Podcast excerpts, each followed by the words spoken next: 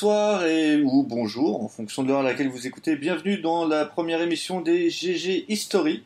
Alors les GG History c'est un spin-off des, GG Comics euh, où en fait on va vous parler euh, de l'histoire des comics année par année ou euh, decade par, par decade. avec moi Dragnir. Bonsoir, bonsoir. Je, je, présente pas tous tes titres euh, parce qu'ils sont nombreux et puis euh, non, on s'en avec fout, les GG, on, on, pas là pour ça. On n'est pas là pour ça. Voilà. Et Sonia. Bonsoir. Et donc euh, moi-même Cab, donc on laissera tous les trois une émission donc sur l'histoire des comics et comme toute histoire, il faut bien commencer quelque part. Donc nous allons commencer par l'année 1938-1939 qui marque euh, l'âge d'or euh, du comics, même s'il y avait un âge avant. Mais là, c'est vraiment l'âge d'or. Et euh, comme les comics sont inspirés par ce qui se passe dans le monde, on va commencer par faire une petite review de ce qui se passait à l'époque. Est-ce que Sonia, tu peux nous en parler? Oui, alors euh, effectivement, la fin des années 30 est quand même marquée par un contexte assez chaud, assez particulier dans le monde entier, euh, puisqu'on est encore dans les conséquences de la crise économique de, de 29, hein, avec le fameux crack boursier et le jeudi noir du 24 octobre 29 qui a déstabilisé un petit peu l'économie du monde entier, alors, évidemment en particulier les États-Unis et l'Europe. Euh, donc évidemment, gros problème boursier, chute des consoles de la consommation, des investissements, appauvrissement, chômage de masse, euh, une crise économique qui, j'allais dire, fragilise un pays qui sort quand même de également de gros soucis. On n'est pas si loin de la guerre de sécession encore. Euh, c'est un pays jeune et qui un pays qui n'a pas l'habitude non plus de voir intervenir l'État euh, puisque dans les années 30, euh, c'est l'administration Roosevelt qui va mettre en place des aides massives de l'État, hein, ce qu'on appelait le New Deal, euh, pour tenter de relancer l'économie et donc investissement étatique, prise en charge des chômeurs par l'État, ce qui est un peu inhabituel dans un État libéral. Il faut bien le dire. En sachant en plus que, si ma mémoire est bonne, le, le, retour à la croissance se fait pas tout de suite et euh, en, non. en 38, on est au deuxième New Deal, parce que le premier est plutôt un C'est ça. Oui, c'est ça. D'ailleurs, le deuxième n'est pas terrible non plus. Hein. De toute façon, les États-Unis vont finalement euh, être relancés euh, par l'entrée en guerre et donc par, par l'économie de guerre et de la reconstruction par la suite, finalement, comme l'Europe. Euh, donc évidemment, la crise se généralise puisque n'est pas sans savoir que dans les pays européens, c'est pas terrible non plus. Hein. C'est la montée des fascismes depuis les, années 20 avec Mussolini en Italie. Bon, en Espagne, on a Franco, en Allemagne, on a Hitler en 33. Euh, la France est quand même. Que ouais, c'est Mm. Ah, que des gens qu'on aimerait avoir à sa table, quoi, c'est bien. Bah ouais, bon, l'Union soviétique, c'est pas mal non plus. Enfin, bon, ah oui, ouais, ouais, c'est clair. Il y a que du bon gars, que du bon gars. Et puis c'est la guerre aussi entre les Chinois et les Japonais hein, à partir de 37. Mm. Donc, euh... ah, la, la Mandchourie et donc hein, tout ça, effectivement. Eh ouais. Donc euh, que du bonheur total. Donc euh, crise économique, crise politique, crise sociale.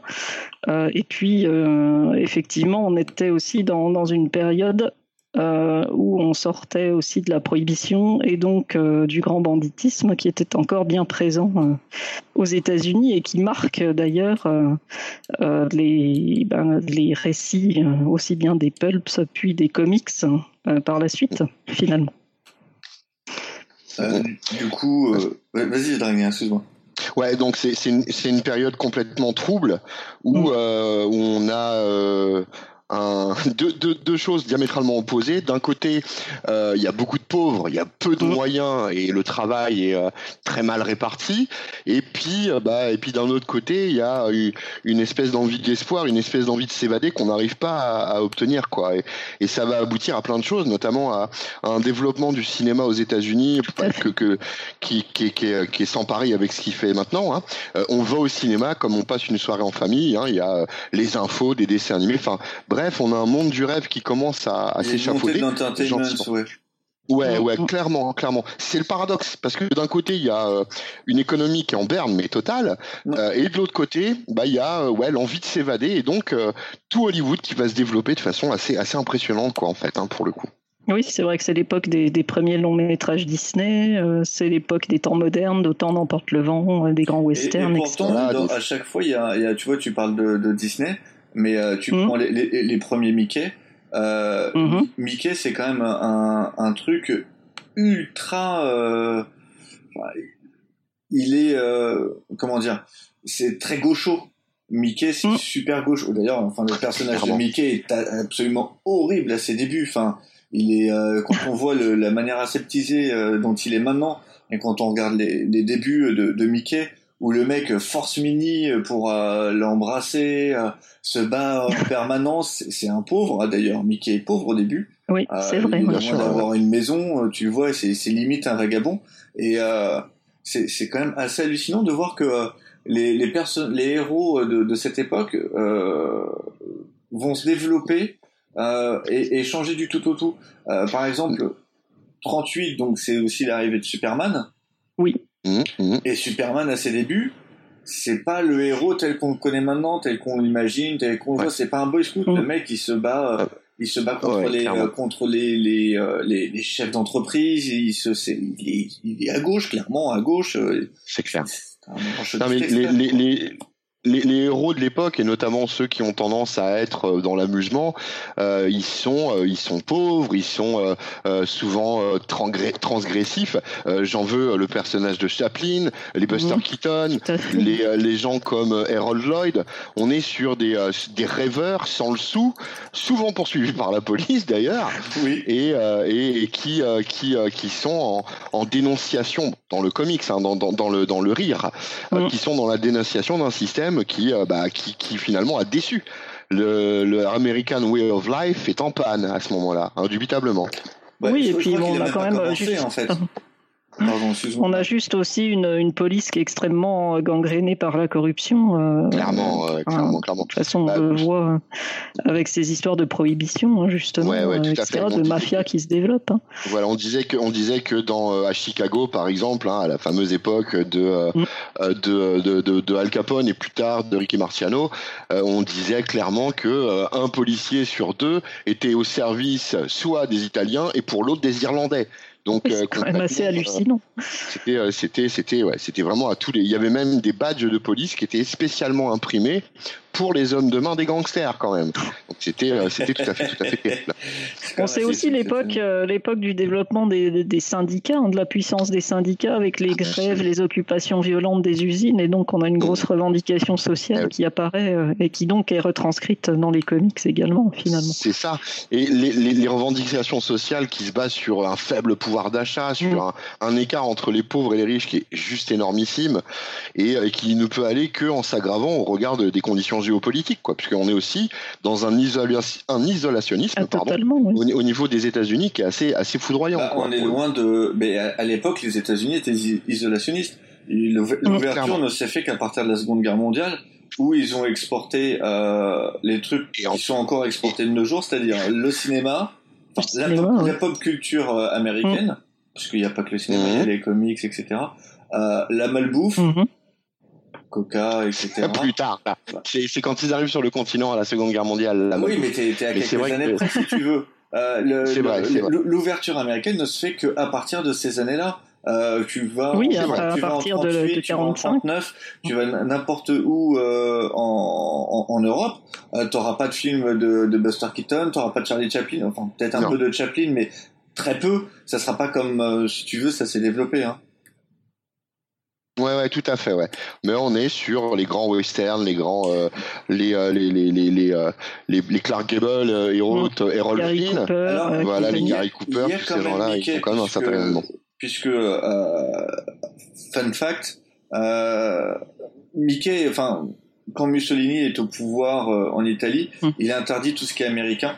parce que, mmh, faut pas déconner, on est fasciste, on ne l'est pas. Sauf Mickey.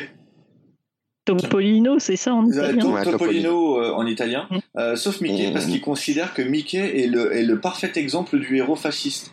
Et d'ailleurs, il a même rencontré euh, Walt Disney pour bah, sûrement lui féliciter, le parler du, du, héros de, Mickey.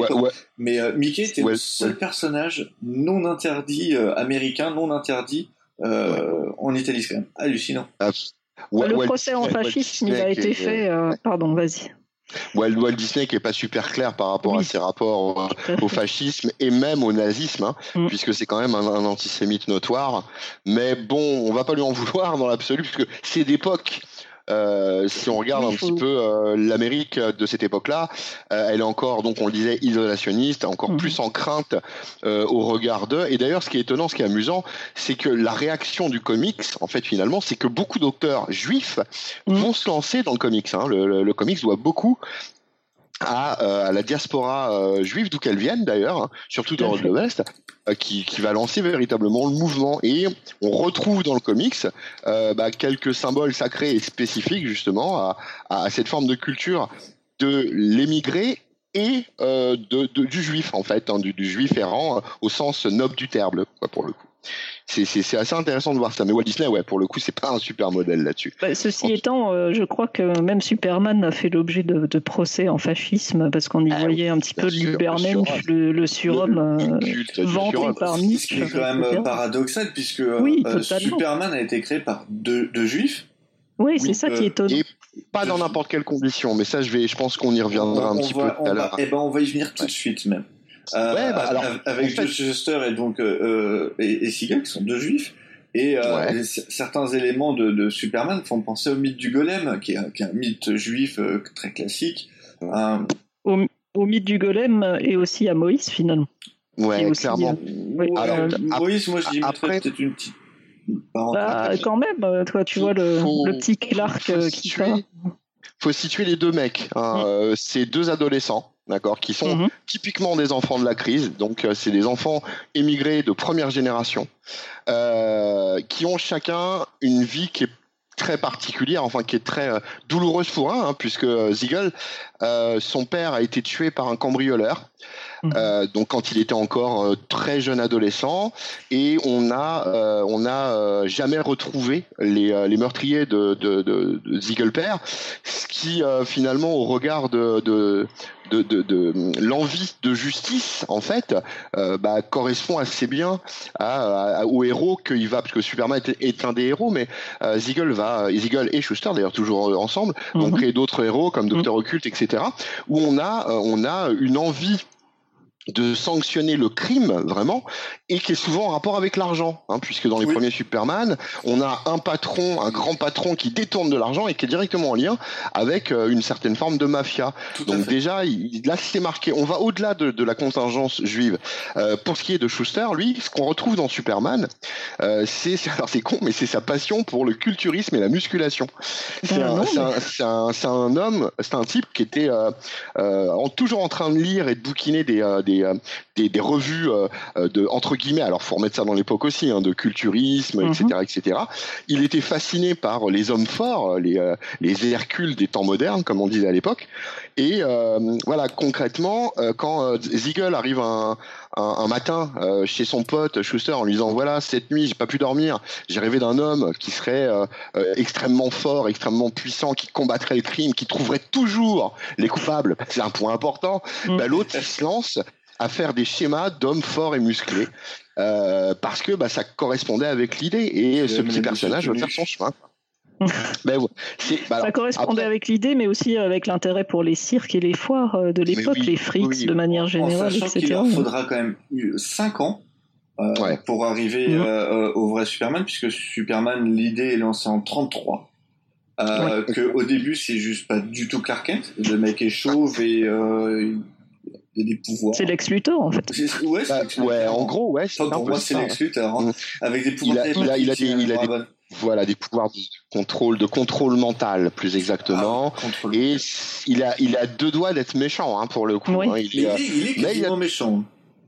Alors oui et non, c'est-à-dire que tout n'est qu'une question de point de vue. En fait, les premiers, euh, les premiers récits que rend Ziegel, c'est toujours dans le même principe, c'est-à-dire que concrètement, il manipule les esprits, mais à la finale, c'est pour faire en sorte que euh, le bien triomphe et que euh, le mal soit euh, soit châtié. Mais ça, c'est propre à l'époque, hein, parce que les héros de l'époque, qui ne sont pas encore comics, mais qui sont des pulps, en fait, mhm. sont souvent des héros en demi-teinte. Hein. C'est c'est rarement tout blanc. On pense à, à des héros évidemment comme The Shadow ou ou même Doc Savage à, son à son âge. On, on, a des, des héros dans, dans, dans les pulps qui sont très en demi-teinte. Et le premier Superman, en tout cas la première mouture et la première idée, est très en demi-teinte pour le coup. Donc voilà, pour, pour ce qui est des pulps, si on peut faire un petit, euh, un petit résumé, puisqu'on quand même mhm. c'est une, espèce de forme d'origine. Alors qu'est-ce que c'était les pulps? Tout le monde entend des pulps, des pulps, des pulps. Les pulps c'était en, fait des, euh, des romans à, trois sous. Euh, c'était vraiment des euh, des, recueils de nouvelles, bien souvent. Très souvent, c'était des fictions fantastiques, des romances, des choses comme ça, euh, qui étaient vendus vraiment pas cher du tout. Ça correspond aussi à l'époque. D'ailleurs, le nom Pulps, euh, ça vient du fait que les papiers qui étaient utilisés pour, pour, pour, comment dire éditer les récits et, et, les faire paraître, c'était des papiers de très très basse qualité basse qualité, pardon, euh, qui était euh, constitué des résidus des fibres de bois. Voilà, c'est du papier de bois, oui, en fait. Exactement. Et donc, mm, mm, mm. à la base, on appelait ça wood pulps. la, pulpe, de bois.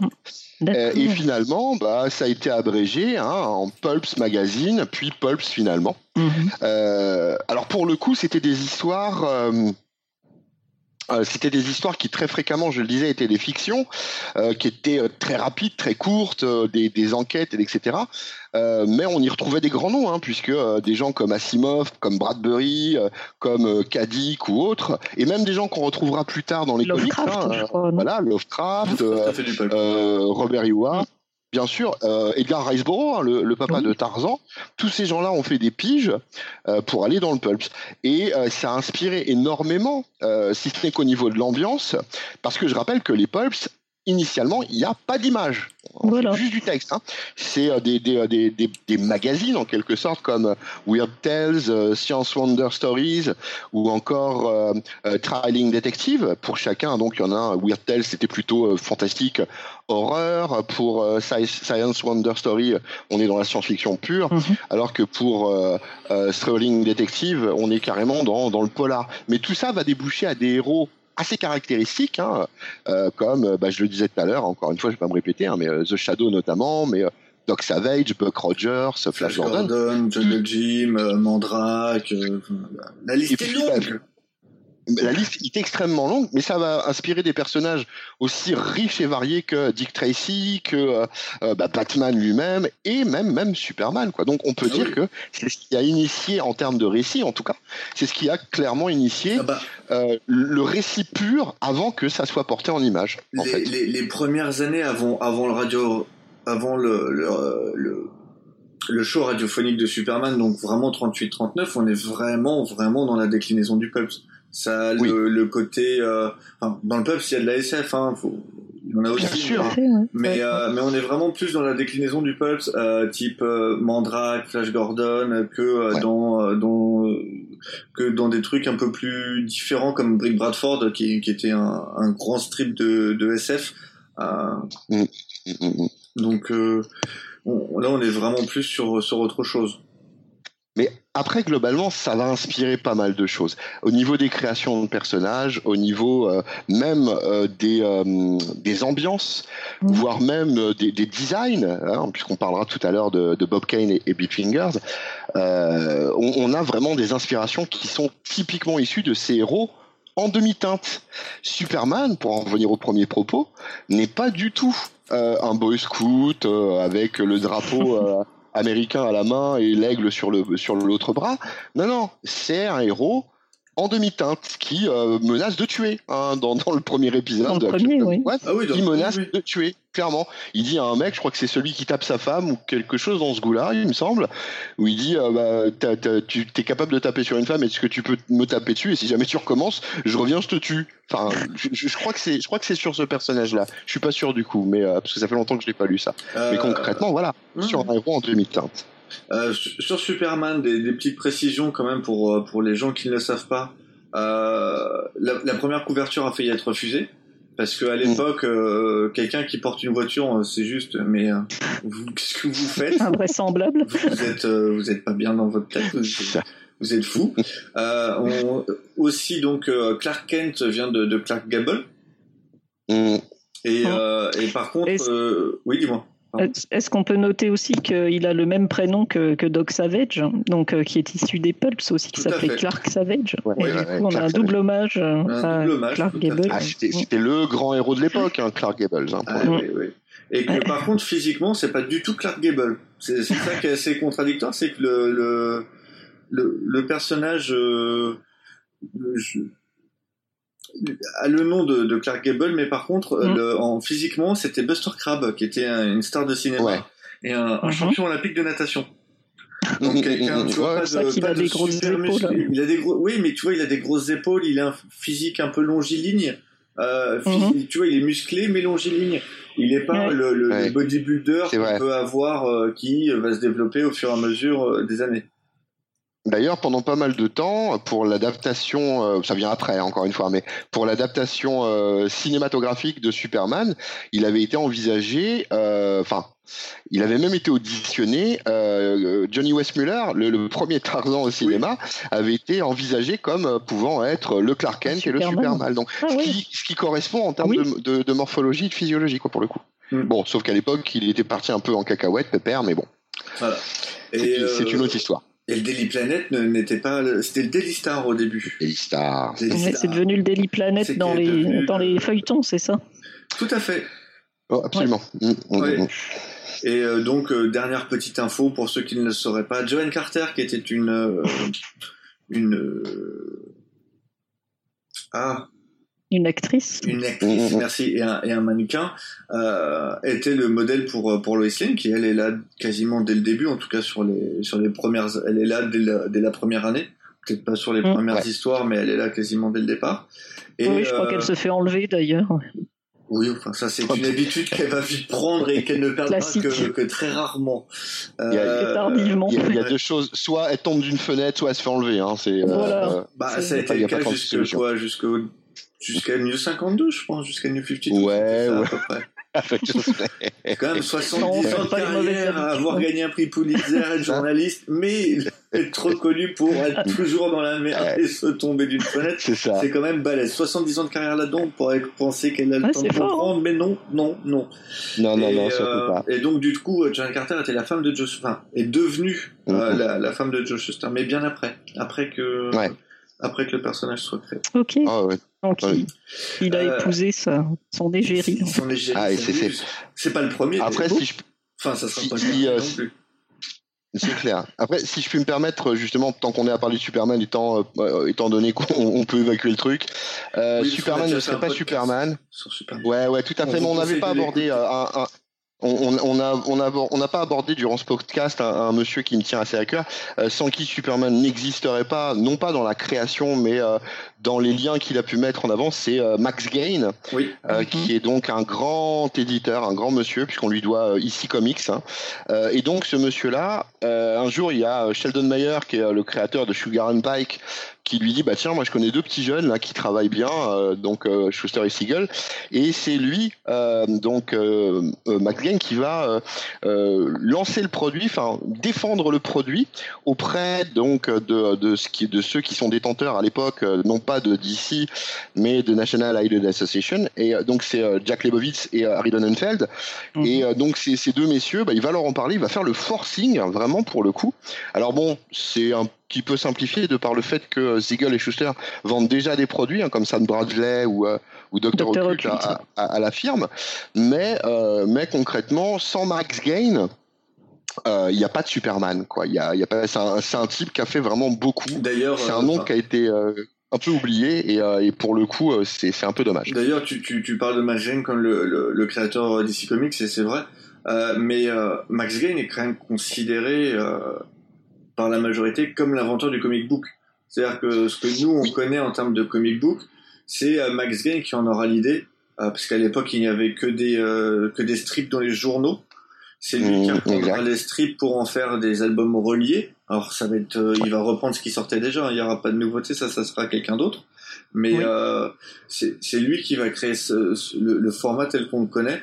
Et sans lui, enfin, il y en aurait peut-être eu, il y aurait peut-être eu quelqu'un d'autre. Mais en tout cas, son influence est, beaucoup plus importante pour, pour un petit point sur ce tome-là, à ce moment-là, il est grave dans la merde. Parce qu'en fait, il est passé euh, de directeur d'école euh, à ouvrier dans une usine d'armement. Il a vendu des boutons de cravate. Il a vendu des cravates humoristiques avec des slogans We want beer pendant la, pendant la prohibition. Vous voyez, pour situer un peu le bonhomme. Euh, et donc, il rentre chez ses parents parce qu'il est en galère grave. Et puis, il a une idée. Euh, il prend, euh, il prend les feuilles des Wednesday Comics, donc ce qui était revendu, enfin, ce qui était glissé, voilà, exactement. C'était glissé en supplément dans le journal du dimanche et il prend ça et le c'était des grands formats et il le plie en deux juste. Et ça nous donne le format du comics qu'on a actuellement. Donc effectivement il va lancer le premier comics hein. le, magazine s'appelle à l'époque euh, Famous Funnies euh, euh, il me semblait que le premier était à destination d'entreprises pour faire les, publicités, c'est ça Alors, ouais, en, fait, il lance un premier concept de mm. Famous Funnies. ce qu'il y a, c'est que c'est pas du tout rentable. Donc euh, le machin s'épuise carrément, mais euh, bah, globalement euh, ça, ça aboutit à rien. Donc il va, il va revendre le protocole et le procédé à des entreprises, et ça va plutôt bien marcher. Il se fait un petit pactole, on va dire pour le coup, et il va relancer l'idée. Et, cette fois-ci, ça va prendre quoi pour le coup. par contre, comme disait Cab à très juste titre, ce sont des rééditions de, euh, de, strips, euh, qui, existaient. Pour le coup, il, met un prix dessus et il les vend en kiosque. Donc, euh. Voilà, on peut, on peut dire que cet homme-là, donc Max Gain, qui est en plus le papa de Bill Gain, hein, excusez du peu, va, va créer le format comics. Après, il est vrai que les premiers comics inédits, c'est pas lui. Non, c'est un, bah, c'est l'homme qui est à l'origine de, de DC finalement, indirectement, qui est le major Wheeler Nicholson. Euh, un personnage quand même euh, très très en couleur, en couleur, en couleur oui, complètement, puisque en fait il crée la National Elite Publication, donc Future DC Comics en 1935, et ce sera le premier vraiment euh, apparemment à publier des inédits et, à ne pas reprendre des strips déjà publiés en fait. Tout à fait. Ça sera, comment ça s'appelait déjà? Je ne sais plus. c'était Funny Comics? C'était Funny Comics. Ouais. New Funny Comics? New Fun. New Fun Comics, euh, ouais.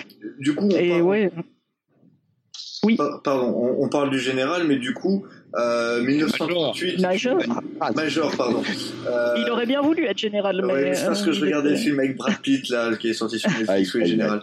Euh, et le personnage me fait penser au, au Major justement.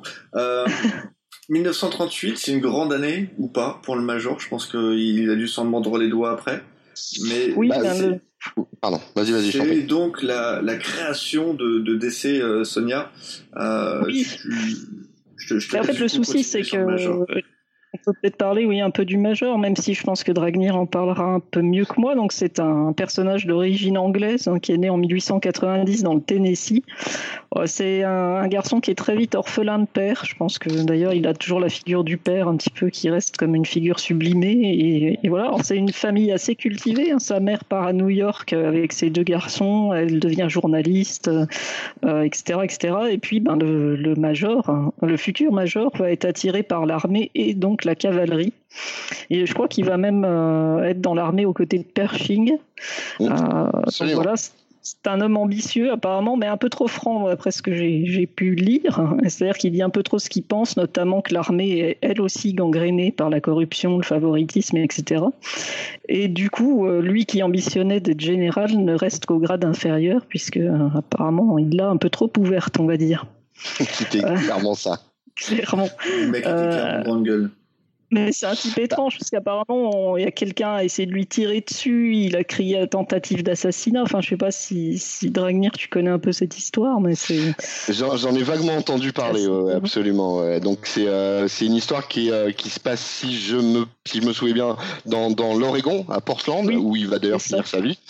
Et euh, concrètement, il va créer, enfin, il va défier en duel, littéralement un type, mais il défie en duel de façon très chevaleresque, très, très. il avait un esprit très 19e. mais clairement. Et le type le regarde et sort un pistolet.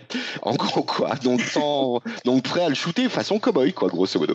Et donc, ouais, cette histoire, elle est restée assez fameuse parce que, alors après, ça a certainement été enjolivé. Il a trompé la mort. Il a réussi à sortir de. Il y a même une histoire qu'il racontait lui-même qui disait qu'il avait livré à main nue lui-même le, le, le, type à la police. Bon, c'est certainement quelque chose qui était proche de la vérité, mais il sort de ce corps. Voilà, il y a, y a, quelque chose d'assez. Mais c'est un homme qui est très haut en couleur et, et plein d'ambition et plein de euh, plein de force en fait. Euh, par, contre, par contre, il était nul en gestion et en économie. C'est étonnant parce qu'il a des super idées. En fait, il va créer son propre journal en 1922, apparemment, Wheeler Nicholson, INC. Il, va, il écrit dans des pulps. Alors, il a écrit évidemment des ouvrages sur la cavalerie. Bon, voilà. Il adapte des romans comme L'îlot de trésor, Les Trois Mousquetaires. Donc, on voit aussi l'inspiration finalement française des romans de la, fin du 19e et des romans anglais euh, bah, qui, après, inondera les pulps puis finalement les comics indirectement. Et effectivement, en 35, il publie New Fun, qui est le premier comic book uniquement composé d'inédits. Donc, il fallait le faire aussi. C'était un gros ah oui, il penser, c'est clair. Alors le problème, c'est qu'évidemment, il est nul en gestion, donc il paye très mal ses artistes, voire pas du tout. Et finalement, à force de faire des mauvaises affaires, il va être est obligé de s'associer à, deux personnages qui sont beaucoup plus malins que lui, j'allais dire, qui sont Lebowitz et Donenfeld, mmh. qui vont reprendre donc National euh, euh Comics. Et puis, euh, et puis peu à peu évincer le Major. Euh, il carrément, carrément le, le, voilà. et ça s'appelle DC Comics. Il va, il va carrément, euh, ils vont carrément racheter euh, les, les, parts, les parts. De, du Major. Euh, ils vont lui prendre sa société, mais bon, après c'est en, en, en, bon, en bon esprit, hein, encore une fois. Hein. Ça s'est pas fait sans son accord, parce qu'il n'est pas, il est pas non plus, euh, il n'était pas non plus opposé à, à l'opération. Et euh, bah, à cette occasion, ils vont même rebaptiser. Euh, rebaptiser la firme quoi en fait. Et ainsi est né DC Comics. Et oui. Alors à la base c'est DC Comics Inc. Incorporated, Incorporated qui, ouais, qui, devient, qui, devient euh, qui deviendra euh, rapidement euh, DC puis DC Comics quoi. Mais bon, la redondance de comics. Que DC Comics vient de Detective Comics qui existait déjà à cette époque. Voilà, absolument. Et il faut savoir que la même année, euh, donc Harold Foster crée Prince Valiant, donc c'est une bonne année quand même. Oui. Ah oui, oui, oui, oui. Clairement. Ah oui. Et que Eisner. Euh, non, non, non, Harold Foster, euh, Harold Foster Prince Valiant, c'est 37. C'est pas 38, c'est 37. L'association euh, entre euh, Wheeler euh, et Donenfeld et Lebowitz commence en 37 et effectivement le changement de nom. Le, changement de nom commence. Ça dure un an. Ça, dure un an. Le an. Ouais, en 37, il y a aussi China, hein, la, la... Oui, de Will Eisner. De Will Eisner. La première bonasse du, de la jungle. Euh, ah, il a un rapport aux femmes qui était euh, qui était particulier, qui était particulier mais, oui. mais, qui était sain qui était sain pour l'époque. Nous on en reparlera. on en reparlera quand on fera le spécial Will. Euh, ouais. Action Comics, c'est pas que la naissance de Superman. Oui, c'est aussi la naissance de Zatara. De Zatara, le père de Zatanna, le magicien. Oui, Zatanna, elle est arrivée beaucoup plus tard, je crois que c'est dans les années 60, mais, oui. mais Zatara ouais. est là dès Action Comics numéro 1. Ouais. Et Zatara, c'est quand même gravement pompé, enfin inspiré de Mandrake. mais, mais c'est plus que ça, c'est un copier-coller. C'est un copier-coller de Mandrake, hein, donc. Euh... C'est euh, c'est le même look, c'est euh, les mêmes phrases. Des fois, on retrouve exactement les mêmes dialogues que dans certains pulps, quoi, pour le coup. Hein. Ouais, ouais, non, mais c'est clair, clairement euh, un, un c'est un copier-coller de Mandrake. Euh, c'est amusant de dire parce que par contre, euh, donc Zatara est copier-coller de Mandrake, mais euh, ça gêne pas finalement DC Comics de faire des procès à tout le monde pour les copies de Superman. Mais... Oui, mais ah, l'époque était différente.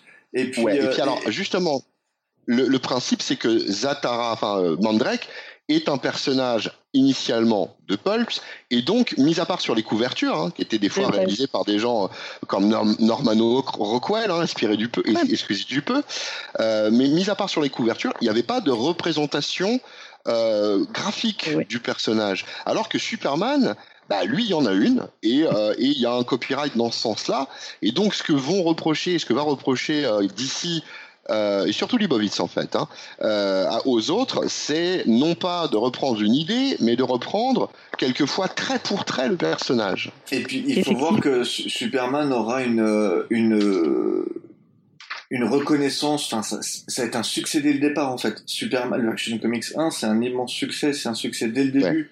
Euh, euh, mais que pour Superman, là où Zatara en fait est, un personnage plus que secondaire puisque on le voit très très peu dans DC, on en entend parler parce qu'il y a sa fille et qu'elle est considérée comme euh, digne héritière de son père, qui est considéré comme un des plus grands magiciens. Mais euh, depuis que je lis des comics, le nombre de fois où j'ai vu Zatara vraiment, je dois, je dois ah, pouvoir faire ça sur le nombre d'une seule main. Hein. Ouais, ouais, c'est rare. Zatara est un personnage qui en fait ne vit qu'à travers sa fille et, et de, mm. uniquement à travers le nom.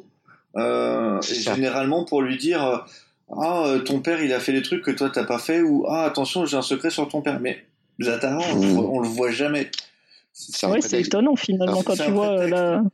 La destinée finalement de ces deux personnages, euh, Superman qui est quand même euh, enfin, un des personnages majeurs de, de, DC et Zatara effectivement qui est relégué dans les, les recoins euh, ah bah, Zatara, plus sombres. Il, a sombré, il a le nom est mis de temps en temps juste pour le garder, mais sinon, enfin je pense qu'il aurait, il aurait pas eu Zatanna, je pense que Zatara aurait déjà sombré dans l'oubli depuis Belle Lurette. Après, après, il faut bien comprendre que ce que Superman apporte, euh, c'est de la vraie grosse nouveauté. C'est-à-dire mm. que un personnage doté de pouvoir, capable d'avoir une super force, et qui va, au fur et à mesure des âges, se doter davantage, davantage de pouvoir au point que ce soit plus gérable au bout d'un moment. Mais c'est pas le sujet. C'est, c'est nouveau à l'époque. Euh, oui, on pour vous donner un exemple entre 38 et 39, puisque c'est l'époque qu'on aborde ici, euh, il y a effectivement donc euh, en, en, 38 euh, donc c'est entre mars et juin il y a Superman qui sort et on a dans l'année qui alors on était à 25 parutions on va dire comics à cette époque-là mhm. sur toute l'édition américaine et en un an on passe de 25 à plus de 150 productions c'est-à-dire qu'on a on passe d'un rayon où il y avait 25 magazines plus ou moins comics euh, dans des domaines différents et variés à plus de 150 et avec dans ces 150 une énorme prédominance de, euh, de des super-héros. Euh, on a des gens comme Garner Fox qui va créer Fox Comics à l'époque, où donc il va être, c'est le papa, le géniteur de, enfin c'est son dans son magazine qu'on voit apparaître pour la première fois le personnage de Blue Beetle par exemple. En 39, euh, hein, c'est ça. En, 30, en 39, ouais, ouais. Et euh, quand on lui a demandé, euh, je crois que c'est, je sais plus qui lui a demandé, mais c'est un auteur qui lui a dit, mais pourquoi Blue Beetle? Il lui répond parce qu'à l'époque, bah, il y avait un autre personnage qui s'appelait Green Hornet. Donc Blue Beetle parce que Green Hornet, il, fallait une mm. couleur et un insecte alors que euh, bon, le, personnage initial de Blue Beetle n'avait rien à voir. Donc on est dans une dynamique de, euh, de pompage euh, mutuel. Hein. On a Wiz Comics avec le Captain Marvel de l'époque qui lui viendra Shazam, qui est un copier-coller de, C'est 40. C'est en 40. Mais ce que, je veux, ce que je veux dire, c'est que c'est, on va, on va pas aller aussi loin. Je suis d'accord. Mais il y a une dynamique où chacun repompait chacun sans vergogne et, euh, oui, tu changes la couleur de la carte. Voilà, c'est ça. C'était, c'était complètement ça. Ça me fait penser euh, aux années 60-70 dans le monde de la chanson, où mm. euh, tout le monde chantait la même chanson à un moment et reprenait la chanson d'un autre auteur. Là, on était sur des auteurs qui se euh, copiaient mutuellement. Ce, que Superman amène, c'est la nouveauté. Ce qui est intéressant, c'est quand même qu'on est à une période de transition où on a à la fois dans le même magazine un Superman qui est effectivement une nouveauté absolue, un Zatara qui est ici des Pulps, un The Arrow, donc le premier euh, Enfin, le premier archer finalement qui, qui, sort en 1938 aussi dans, chez Centaur, hein, dans Funny Page. Donc c'est pas Green Arrow, hein, c'est The Arrow, le premier. Donc on a quand même cette, cette tradition qui vient se mêler à cette nouveauté et c'est ça qui est intéressant en fait. C'est en, que... en parlant de, de, nouveauté du coup et, de repompe, euh, 39. Mhm. Oui. Batman. Batman. Et eh Batman. Parlons de Batman, puisqu'on parle de repompe et de nouveauté. Euh, Batman, c'est bah, Batman, c'est une repompe de Dick Tracy. Euh, oui, ben, de, de, ouais, de Dick Tracy pour ses ennemis, euh, du Shadow pour euh, pour le côté euh, sombre et et capable de grandes choses. Il y a du Zorro un peu dans Batman. Il y a, il y a, il y a du Zorro. Il y a un peu de Sherlock Holmes, il y a un peu de beaucoup de choses. Il y a beaucoup de Sherlock Holmes. Pour moi, il y, a, il y a aussi un tout petit peu, il y a tout petit peu de, de pour le côté euh, athlétique et capable de grandes choses par sa simple force physique. Il y a un peu de Doc Savage aussi, mine de rien. Et, euh, et, parce que après ça viendra plus tard, mais le côté gadget, c'est typiquement initialement Doc Savage hein, pour le coup. Dick Tracy pour mais moi. c'est il y a aussi, Le- oui, le- aussi la- Dick Tracy, c'est vrai que Dick Tracy, il a une tonne de gadgets et tout. Oui, c'est Chester vraiment- Gould, Chester Gould, donc qui est le, le créateur de Dick Tracy, avait un amour fou, mais fou furieux pour euh, tous les gadgets et les bibelots. D'ailleurs, euh, sa maison en était euh, complètement envahie, quoi. Et euh, c'est c'est un type qui faisait, pour vous donner un ordre d'idée par rapport à Chester Gould, c'est un type qui faisait une collection de décapsuleurs. Que je vous jure que pas c'est vrai. Et j'ai lu ça dans sa biographie. Tout ce qui pouvait décapsuler quelque chose, il collectionnait.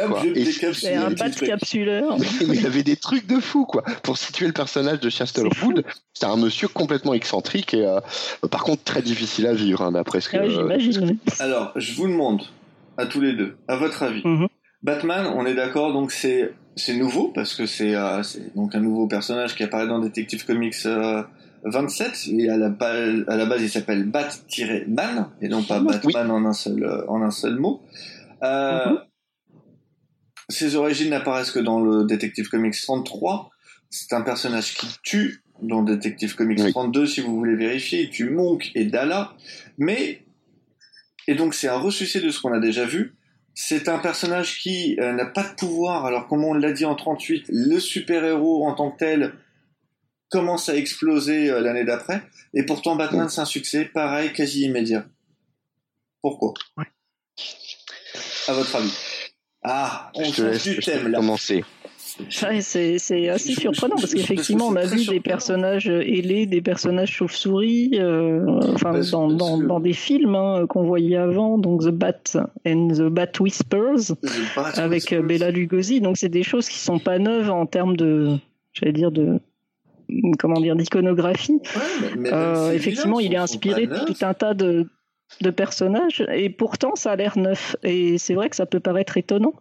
Alors est-ce que ça a l'air neuf dans les thématiques qui vont être développées par la suite Ouais, mais on Ou, est euh, sur un succès quand même euh, Assez immédiat. ouais. assez C'est immédiat. ouais, c'est immédiat parce qu'en fait, c'est deux faces, euh, Superman et Batman, c'est deux faces d'une même pièce. C'est-à-dire que concrètement, on a euh, un héros, donc Superman à la base, hein, c'est pas le héros solaire qu'on connaît euh, dans les années 50-60, enfin qui va devenir dans le solaire dans les années 50-60. C'est plutôt, donc on l'a dit, un, un redresseur de tort social euh, qui euh, a pour vocation donc de, euh, de combattre euh, euh, les brigands par souci de justice, par souci d'équité.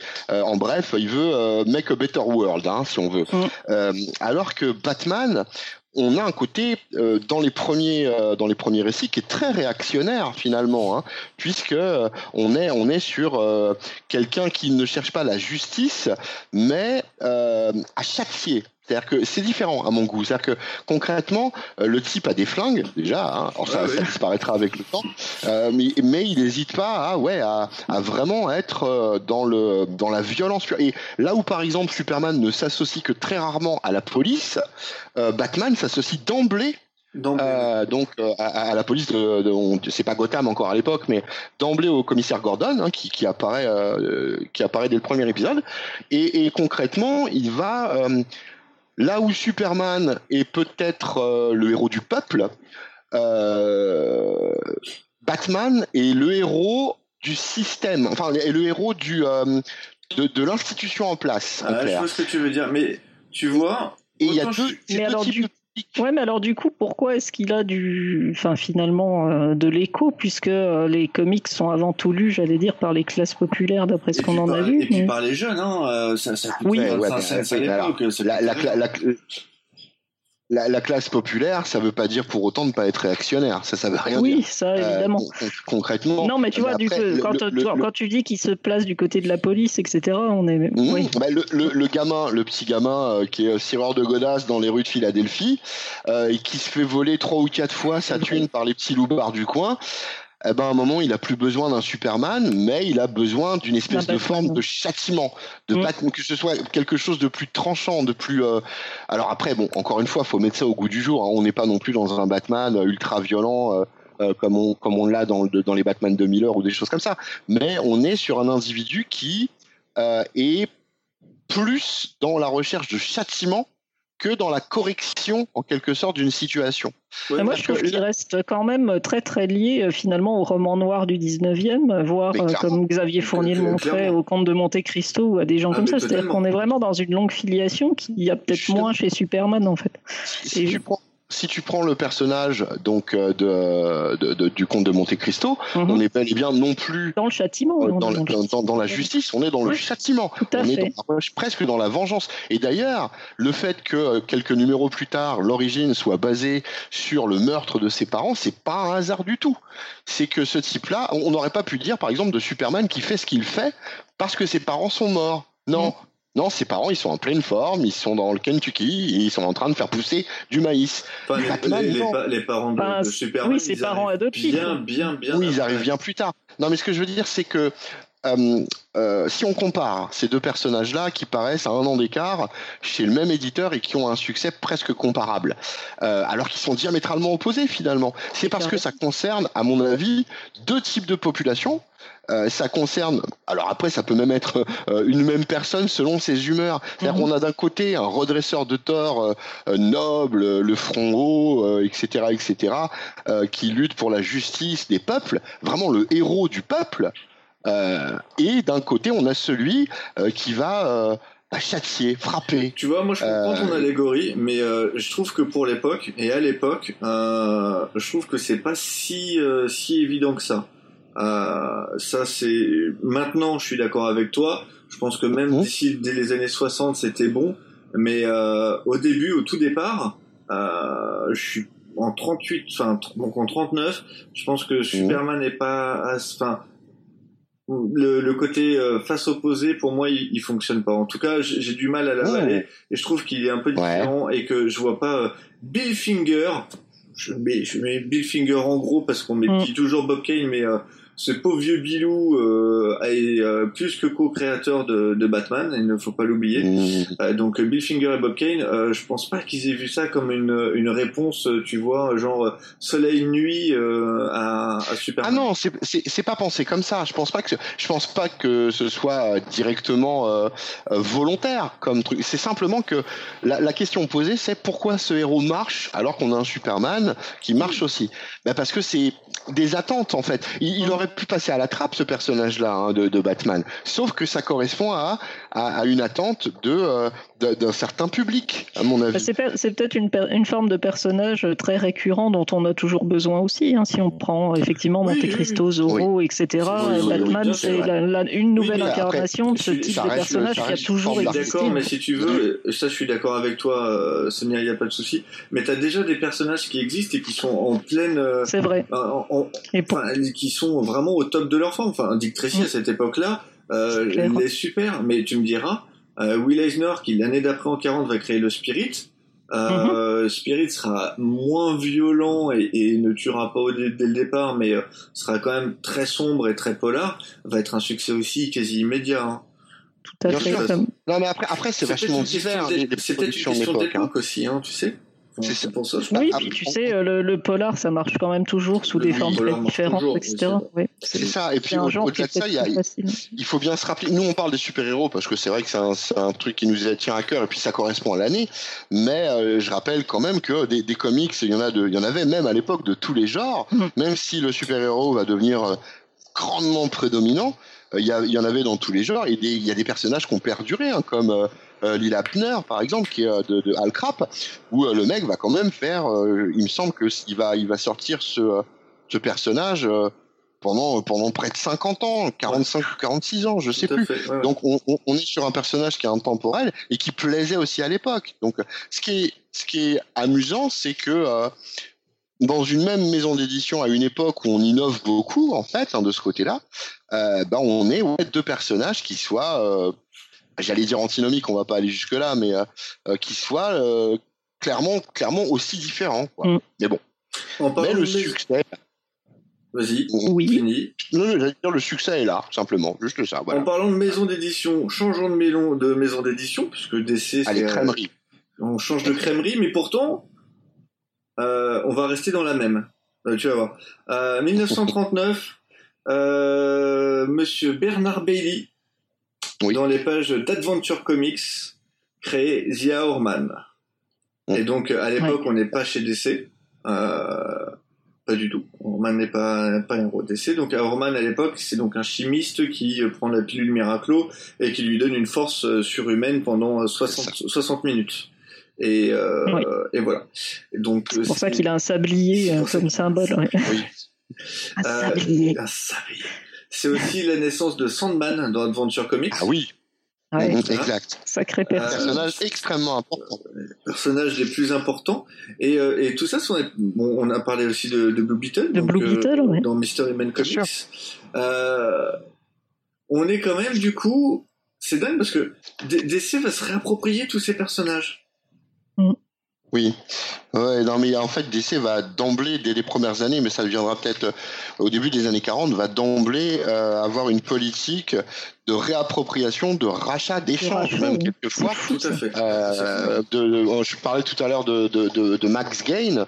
Euh, DC va lui reprendre euh, la firme qu'il avait créée, qu'il a créée, je crois d'ailleurs en 39. Oui, oui, All American Publication. All American Publication. Voilà, All American Publication, à qui on doit, excuser du peu, des personnages comme Green Lantern, Wonder Woman, bon, qui viendra plus tard, hein, mais ah, finalement, Woman, deux ans plus tard. Oui, ça Mais ce que je veux dire, c'est que c'est une, une, maison d'édition donc créée par, Majeur, par Tom, Bien sûr. Euh, qui était majeure et encore une fois, pour revenir sur ton exemple, où euh, d'ici, c'est alors on, va, on, pourrait dire sans vergogne, mais c'est pas tout à fait la réalité de l'époque, va euh, va se réapproprier, intégrer tous ces personnages. Ouais. C'est foisonnant.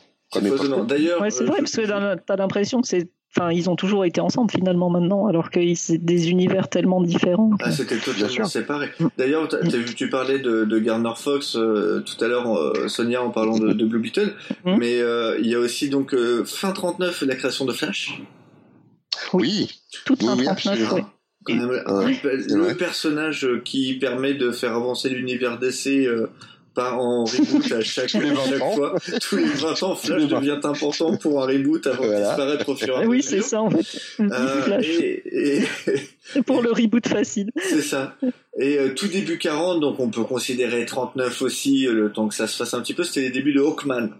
Oui, quand même. Oui, exact. Oui, oui, aussi, aussi. Donc euh, du, du 38, premier Oakland, ouais, ouais, exact. 38-39, c'est vraiment euh, l'émergence de, de l'univers euh, DC et euh, grandement euh, là où l'univers Marvel va lui commencer plus doucement.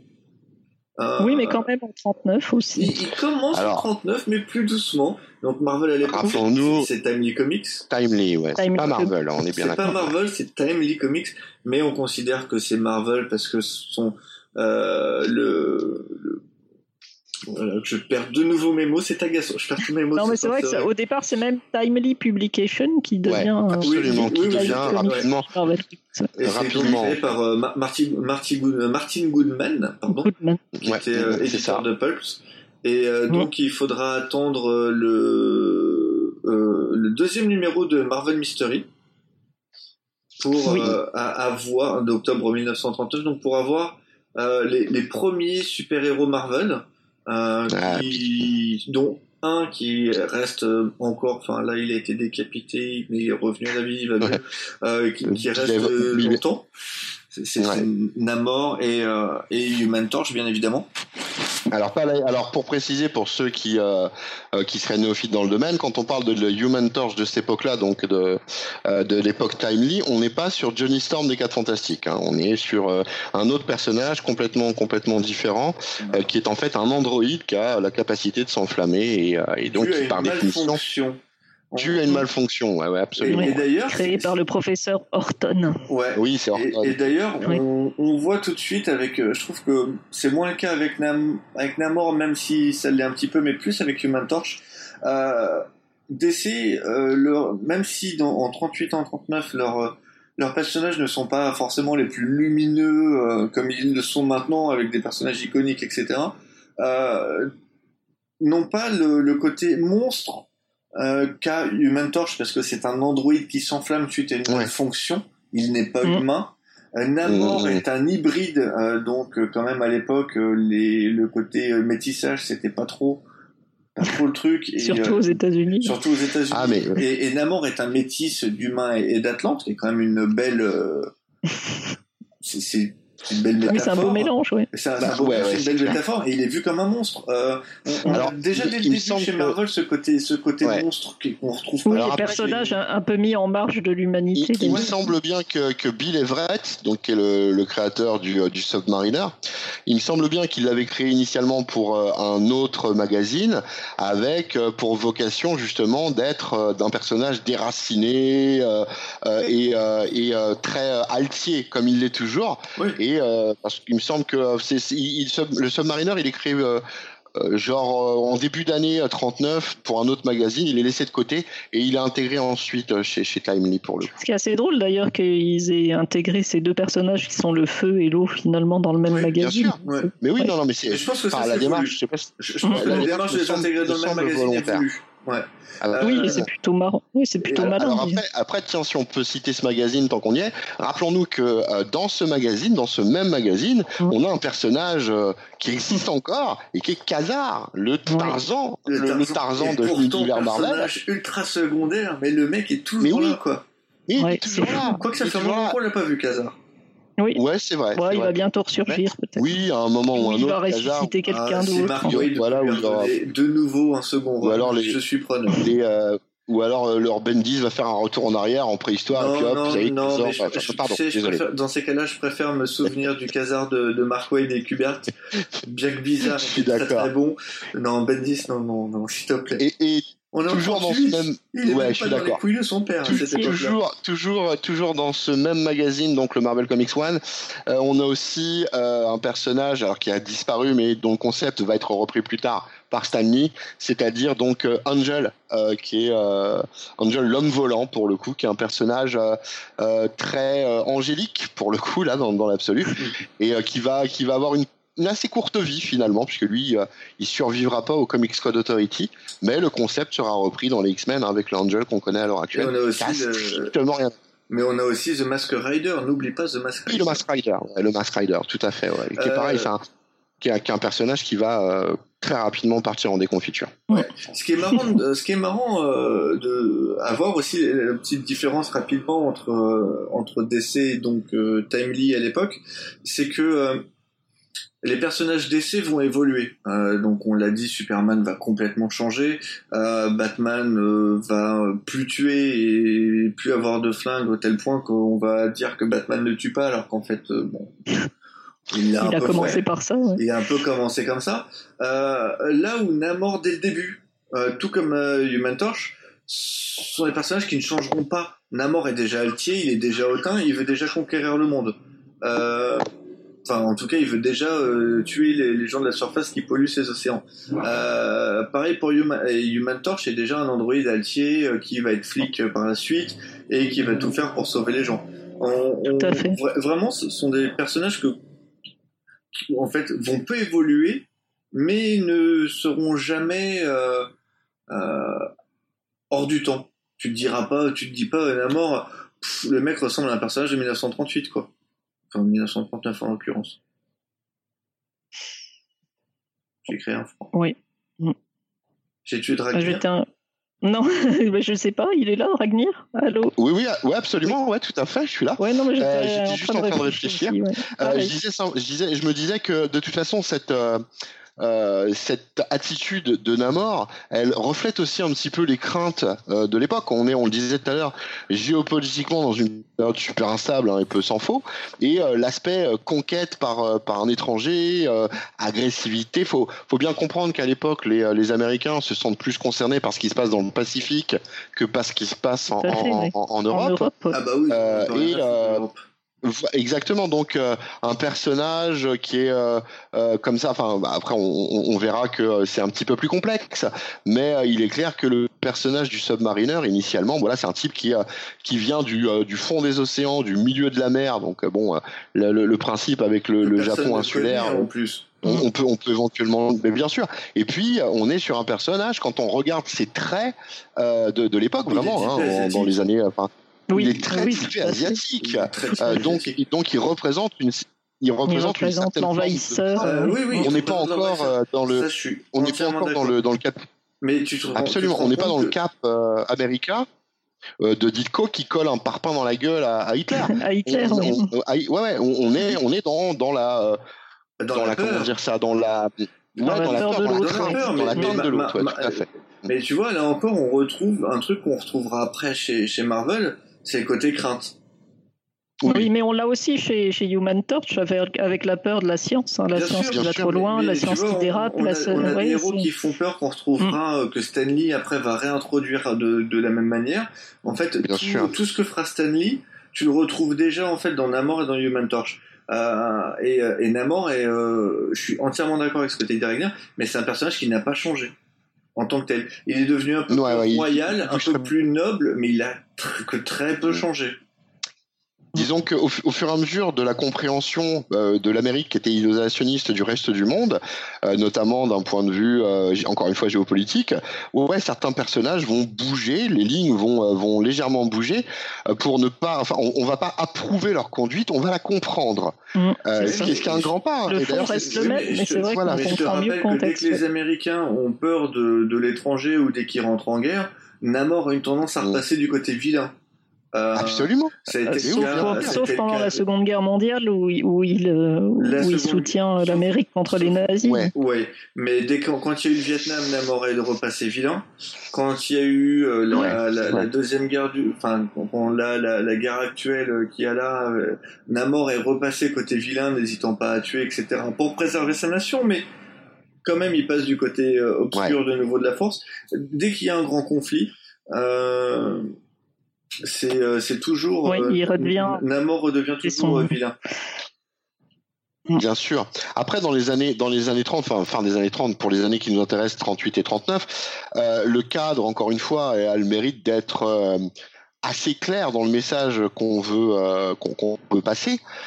et oui, qu'on se choisisse des, des personnages comme ça qui sont très marqués en termes presque ethnique hein, en termes d'appartenance de, à, à, une opposition au moins, euh, c'est logique quelque part. Euh, dès le début, euh, là où euh, là où euh, DC Comics s'inspire clairement des pulps et reprend des concepts pulps parce que c'est ce qui fonctionne euh, malgré les nouveautés Superman et Batman, d'entrée de jeu, Marvel, enfin Timely, se situe dans une autre optique, une optique qui est plus la concordance avec le monde qui nous entoure. Et c'est quelque chose qui restera de toute façon. Ça, c'est vrai, oui. On est dans le, dans le, le, contextualisé, oui, dès le départ, oui. Aussi bien avec euh, bah, cette créature androïde finalement qui est très enfin nouvelle hein, dans, ce. Ah bah, c'est la nouvelle technologie. Euh, on est on est dans une nouvelle forme de guerre. Mm, on est mm. passé de euh, la guerre de rang à la guerre de tranchées, puis maintenant on est dans la guerre mécanisée. Euh, on le voit, on le voit avec la guerre japonaise en Chine, on voit avec Franco et les avions allemands pendant mm, la guerre d'Espagne. Et, et ça fait peur indubitablement parce que c'est quelque chose enfin là on n'est plus sabre au clair sur un cheval avec on n'est plus le major quoi en clair. Bah, c'est vrai qu'on est sorti on est sorti complètement du positivisme du positivisme c'est-à-dire la science encore euh, comme euh, élément de progrès humain positif etc qui va donner du meilleur. Là on s'inquiète quand même clairement ça, reste, ça, reste, ça reste présent parce qu'on est encore dans le dans le dans le mythe de Pinocchio avec euh, la création qui veut devenir humaine. Et donc qui s'efforce de faire le bien. Human Torch s'efforce de faire le bien. Euh, mais, mais ça a été altéré par un contexte. Ça a été, euh, euh, comment dire, Là où Pinocchio a un problème avec le mensonge, Human Torch a un problème avec la peur qu'il suscite. Et, et, c'est ça le, le, concept. Et, c'est ce qui fait finalement que Timely va prendre un essor qui va l'amener là où on connaît maintenant, hein, pour le coup.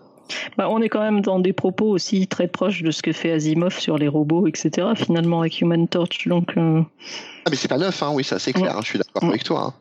Mais en, fait, encore une fois, après, il faut bien comprendre que, euh, que la démarche de, de Goodman euh, et des gens comme ça, c'est de surfer sur une tendance, ça c'est vrai, hein, pour le coup, on, la tendance qui est clairement lancée par, par DC euh, au début des années, des, à la fin des années 30, mais c'est aussi de proposer, et notamment en, en contactant des nouveaux talents, parce que pas cher, mm faut dire ça, en contactant des nouveaux, des nouveaux talents, en, en donnant la chance à pas mal de de, choses finalement euh, pour pouvoir permettre un essor. Alors après, euh, c'est vrai que Timely c'est fin des fin 1939. Hein. On est euh, on est sur une parution officielle en en octobre 1939, mais déjà déjà, on s'entoure euh, de, bah, de déjà un Bill Everett, hein, c'est pas n'importe qui. On s'entoure de, de talents, hein, de grands talents, hein, de, dont d'ailleurs on peut parler hein, dans l'absolu. Hein, euh, tous les talents. Allons-y, allons-y, bah, je vous, ah, allez-y, lancez-vous. Allons-y. Euh, parce que 1938-1939, il y a déjà un peu du beau monde. Mm-hmm. On a déjà Will Eisner, déjà. Ah oui. Quand même. qui est très actif puisque même si sa plus grande création sortira que en 40, donc euh, The, Spirit. Euh, mais euh, il est déjà actif puisqu'il a déjà créé China, en, donc en 37. il a aussi, c'est le premier à avoir à, avoir un studio. D'ailleurs, dans ce studio viendra travailler en 38 Mr. The King, Jack Kirby. Euh, Jack. vont, ouais, puisque Jack Kirby, euh, pour la petite histoire, a commencé à travailler genre vers 14 euh, ans. En fait, il a été reçu à l'école de euh, les, beaux arts, ça, s'appelait le Pratt Institute à l'époque. Euh, et le, le, le, jour du premier cours, son, père est licencié. Du coup, Jack doit abandonner l'école pour aider sa famille. Ouais. Sauf qu'il il est tellement doué en dessin que du coup, il va, il va faire que ça, mais il va travailler directement en fait. Tu te rends compte qu'il aurait pu être deux fois plus, enfin, il aurait pu être encore meilleur s'il avait pu faire son, son école. Eh mais non. Mmh. Mais alors, le, le, le problème, c'est que euh, il aurait pu aussi faire complètement autre chose que du comics. C'est vrai. C'est vrai. Parce que euh, à la base, il me semble qu'il se dédiait à l'architecture ou quelque chose comme ça. Euh, ou non, c'est pas lui l'architecture. Dis des bêtises. C'était de la peinture il, pour. il semble, voilà, qu'il voulait, il voulait faire, il voulait faire de, de, oui, voilà, de du vrai art pictural au sens noble du terme. C'est ça. ça. Et au lieu de ça, en 38, il se retrouve à bosser avec Eisner. Donc pendant trois mois, ils vont bosser ensemble. Euh, sur mmh. divers comics, euh, rien de très connu. Hein. Je, voudrais, je voudrais passer un message personnel. Euh, si certains d'entre vous ont des planches originales ah. avec Eisner et Kirby, je rappelle que mon anniversaire est en juillet. Là. Alors le, le est en septembre parce que. moi c'est août, donc comme je suis au milieu, vous pouvez. alors si vous en avez trois, réservez les trois. Pensez à nous. Parce que à cette époque-là, Eisner donc faisait euh, en partie les planches et, euh, mhm. et c'est Kirby qui faisait les finitions. Donc il y a des planches qui seront, euh, il y a des gens qui ont peut-être encore ces planches. Si ces gens les ont, les planches Eisner Kirby. Quoi. Ouais, planches qui sont signées Will Eisner et Jack Kirby. Hallucinant. Et là je dis, oh mon dieu quoi, mon petit cœur bat. Il n'y a pas que mon cœur qui bat. Euh, donc voilà. Kiki tout le kiki tout dur. Euh, donc à cette époque-là, donc Kirby est déjà en activité. Euh, Will Eisner, donc lui aussi, mais c'est normal pour Eisner puisque lui-même partira sous les drapeaux en 41. Mmh, ouais. Euh, c'est, euh, on a aussi euh, Joe Kubert, selon les légendes, selon ce qui se dit un petit peu, serait en activité dès 39. Ouais, tout à fait. Euh, certifié 41. Mhm. Il, a 16 ans hein, en 41. Ouais. Le, nombre d'artistes d'ailleurs, puisque Stanley sera dans le même cas, euh, d'artistes qui travaillent euh, dans le monde des comics à, 13-14 ans, ouais, c'est juste hallucinant. ouais, ouais, clairement. Ouais. Que des mineurs qui bossent, ça, de nos jours, ça serait complètement illégal. Ouais, t'imagines Ah oui. On n'aurait jamais vu ah un petit Bendis de 12 ans euh, aller chez Marvel et faire bon, bah je vais devenir rédacteur et puis euh, quand j'aurai 17 ans, je serai rédacteur en chef comme pour Stanley par exemple. Ouais, ouais clairement. Dans, dans, ces mêmes années-là, il y a quelqu'un d'autre qu'on peut citer, hein, c'est Joe Simon, donc euh, euh, je rappelle avec Jack Kirby, co-créateur euh, de Captain America. Oui, tout de même. Tout à fait. Qui, est déjà dans, qui est déjà dans le games, lui, mais qui est dans l'illustration euh, et de la retouche de photographie pour euh, euh des pages sportives, pour euh, pour la Paramount aussi, il travaille pour pour le, le cinéma.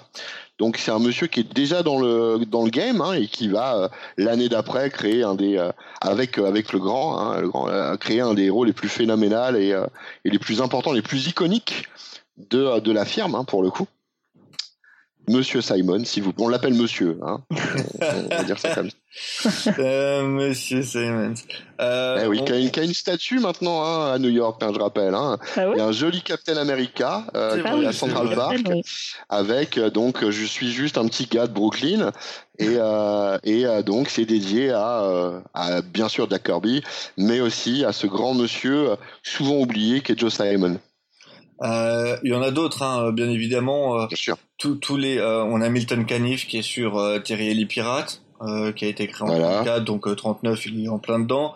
je crois que Lee Falk est parti de Mandrake déjà, il me semble. Ah oui, il est déjà parti, ouais, puisque ouais, ouais. c'est c'est c'est c'est arrêté depuis un certain temps déjà pour le coup. Euh, on a Gould qui est sur Dick Tracy puisqu'il euh, frappe toujours. il l'a il l'a fait pendant 45 ans donc ça voilà. 131. Au même Faites le calcul. même Foster, titre. Foster sur Valiant. Oui, Foster sur, euh, Foster sur, Prince sur Valiant. Prince Valiant. Ah ouais, non, me dis pas Valiant parce que ça me fout. Oui, pas Valiant, non, non, non, non, non. pas Valiant. Prince, Prince Valiant. Prince Valiant. Prince Valiant. Qui, qui, qui, est juste essentiel hein, dans la représentation oui. euh, architecturale. Euh, Foster, on, on, va, on va lui, on va lancer pas mal de choses euh, grâce à grâce à Foster, c'est-à-dire que il faut bien se rappeler que euh, si on prend les premières pages des Superman, des Batman et autres parutions de l'époque, 38-39, euh, on est sur des, euh, des comment dirais-je, des fonds, des, des, fonds de cases qui sont de couleurs unies et qui, qui finalement n'ont que peu ou pas voire dans certains cas de, de décor du tout. Hein, pour le coup, on est on est sur des trucs vraiment vraiment pas terribles. Et Foster va va lancer avec le Prince Valiant et dès le début euh, bah, une, euh, une représentation picturale des arrière-plans euh, assez, assez poussée. Ouais. Et, no et, notamment au niveau architectural. Bon, il n'est pas le seul à le faire hein, pour le coup, non, hein, mais, mais c'est c'est ce qu'on va apprécier euh, à, à l'époque pour le coup, parce que bah voilà, on a on a un dessin qui est vraiment extrêmement extrêmement fouillé pour le coup. Hein, là. Ah, euh, je viens de me rappeler. Euh, je suis oui. désolé, on parlait des auteurs et je voudrais revenir sur un éditeur 1939, c'est oui. la naissance de Archie Comics. Archie oui. On a, oui, je suis désolé, Alors, on a complètement pas, oublié. Pas encore, pas encore le personnage. Hein. Le Euh, personnage de Archie, euh, Betty, Veronica et tout ça, c'est 41, 42 Il me semblait que c'était 41, 40. bravo, bravo. C'est 41. Félicitations, 41. 42, j'ai- honnêtement, ouais. ouais. Mais à l'époque, c'est pas Archie Comics, c'est LMJ Non. Comics. Oui, exact. MLJ ou. LMJ LMJ, euh, LMJ Comics. Euh, qui euh, publie du super-héros, puisque c'est c'est un peu le 39, Ah, voilà, mode. c'est la grande mode. Et donc oui, euh, ça deviendra après Archie Comics, puisque euh, Archie quoi. Archie, bah oui Archie, parce que le personnage de Archie va, va alors il est un- indémodable, intemporel, indétrônable, euh, plein de trucs en un justement, et, euh, et et finalement c'est un truc qui a été rebooté une fois, une fois. Genre C'est l'année même. dernière ou il y a il y a deux ans, je sais plus. Non, c'est l'année dernière L'année dernière. quand Wade, quand Wade reprend avec Staples au, au dessin. Mm. Donc ça sous-entend que le truc, quand, faut, faut quand même se garder. Le machin pendant 75 ans n'a pas été rebooté. n'a pas été rebooté. Bon, il y a eu plein de changements, plein de délires. Il y a eu les Afterlife et, et- les Afterlife, etc. Euh, et euh, ça n'a pas été du tout, du tout euh, euh, rebooté. Donc c'est euh, c'est juste assez assez hallucinant. Énorme. Oui, il y en a qui feraient bien de s'en inspirer. Et pour, et pour ceux que ça intéresse, juste pour sortir de l'année 38-39, mais on y revient vite, euh, les Archie, donc Rivendell, euh, publiés Mhm. depuis l'année dernière, vont être publiés en France par, je ne sais plus, qui c'est qui publie C'est Weta? Non. C'est Weta. C'est Weta. euh, Weta, c'est Archie Comics euh, Predator. Ah oui, Archie Ah oui, est aussi quand même. C'est c'est c'est un comics à l'eau de rose. C'est euh, on Ouais. en a fait un podcast. C'est c'est le le comics à l'eau de rose par par excellence, le plus long, le plus connu. Euh, c'est l'amour, gloire et beauté version teenager euh, en comics. Sauf que le truc se tape des crossovers avec Predator, Alien, Ouais. C'est énorme. euh, Punisher. c'est Punisher, Le Punisher. les, les trucs les plus trash, les plus mais qu'il ça peut y va en avoir. couille. Ça va en couille méchamment des fois. C'est Mais bon. assez, spécial. En tout cas, en tout cas, ça sous-entend que cette firme, euh, elle a, euh, qui est bon peu connue en France, hein, mine de rien, hein, elle a une, euh, connaît. euh, Euh, elle a une date de naissance, enfin, elle, est, elle a la même longévité que euh, les, les Big Two, quoi. C'est, c'est pas rien. Carrément. Et d'ailleurs, aux États-Unis, c'est un monument. Quoi. Il y a même des expressions euh, euh, à base de, enfin, des expressions euh, communes dans le langage où on reprend des, des, des, personnages de Jughead ou encore de, de, de Betty et Veronica mm. comme comme une expression quasi proverbiale. Quoi. C'est vraiment des personnages qui sont dans dans la culture américaine. Ouais, vraiment pour le coup. Vraiment, vraiment.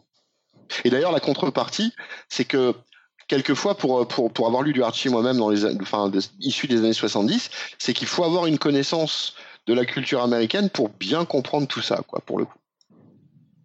Enfin voilà. Ceci étant dit, c'est vrai que ça valait le coup de parler de cet éditeur qui est quand même un acteur majeur de l'époque dans, dans, un autre. J'ai non, mais t'as bien fait. Hein, je, je, rappelle quand même au passage que qu'Alex Raymond continue sur Flash Gordon pendant toutes ces années aussi. c'est vrai que c'est des années ah, énormes quand même. Puisque tout à l'heure on parlait euh, de Prince Valiant pour euh, pour les architectures, euh, Alex Raymond est, et sera toujours cité comme une référence au niveau anatomique. Quoi. Je veux dire, enfin c'est, j'en parlais il y a pas très longtemps, enfin il y a, il y a quand même quelques temps avec donc un, un, dessinateur français qui a, son petit succès. Euh, et lui euh, le prend systématiquement comme exemple quoi. C'est euh, enfin je parle de Julien Huguenarbert on en discutait encore. Il me disait que ce, type là donc même dans ses dessins des années des années 30 dans les strips hein, puisque Flash Gordon c'est d'abord des strips. il a commencé dans les strips mais il va influencer incroyable. Neil Adams tu regardes Neil Adams il va, il, va, il va il va influencer Frazetta il va influencer dans ses dans ses mouvements dans ses placement de corps, dans son travail sur l'anatomie, ce mec-là, c'est un Léonard de Vinci des comics. C'est, le, gars a fait des études anatomiques, mais hallucinantes. Alors, en, dehors de, en dehors de, ces études euh, anatomiques, euh, en 34, Alex Raymond crée juste Flash Gordon, Jungle Jim et Agent X9. Ah bah. rien que ça, rien, que ça. Alors après, après, trois des plus gros héros de Pulp.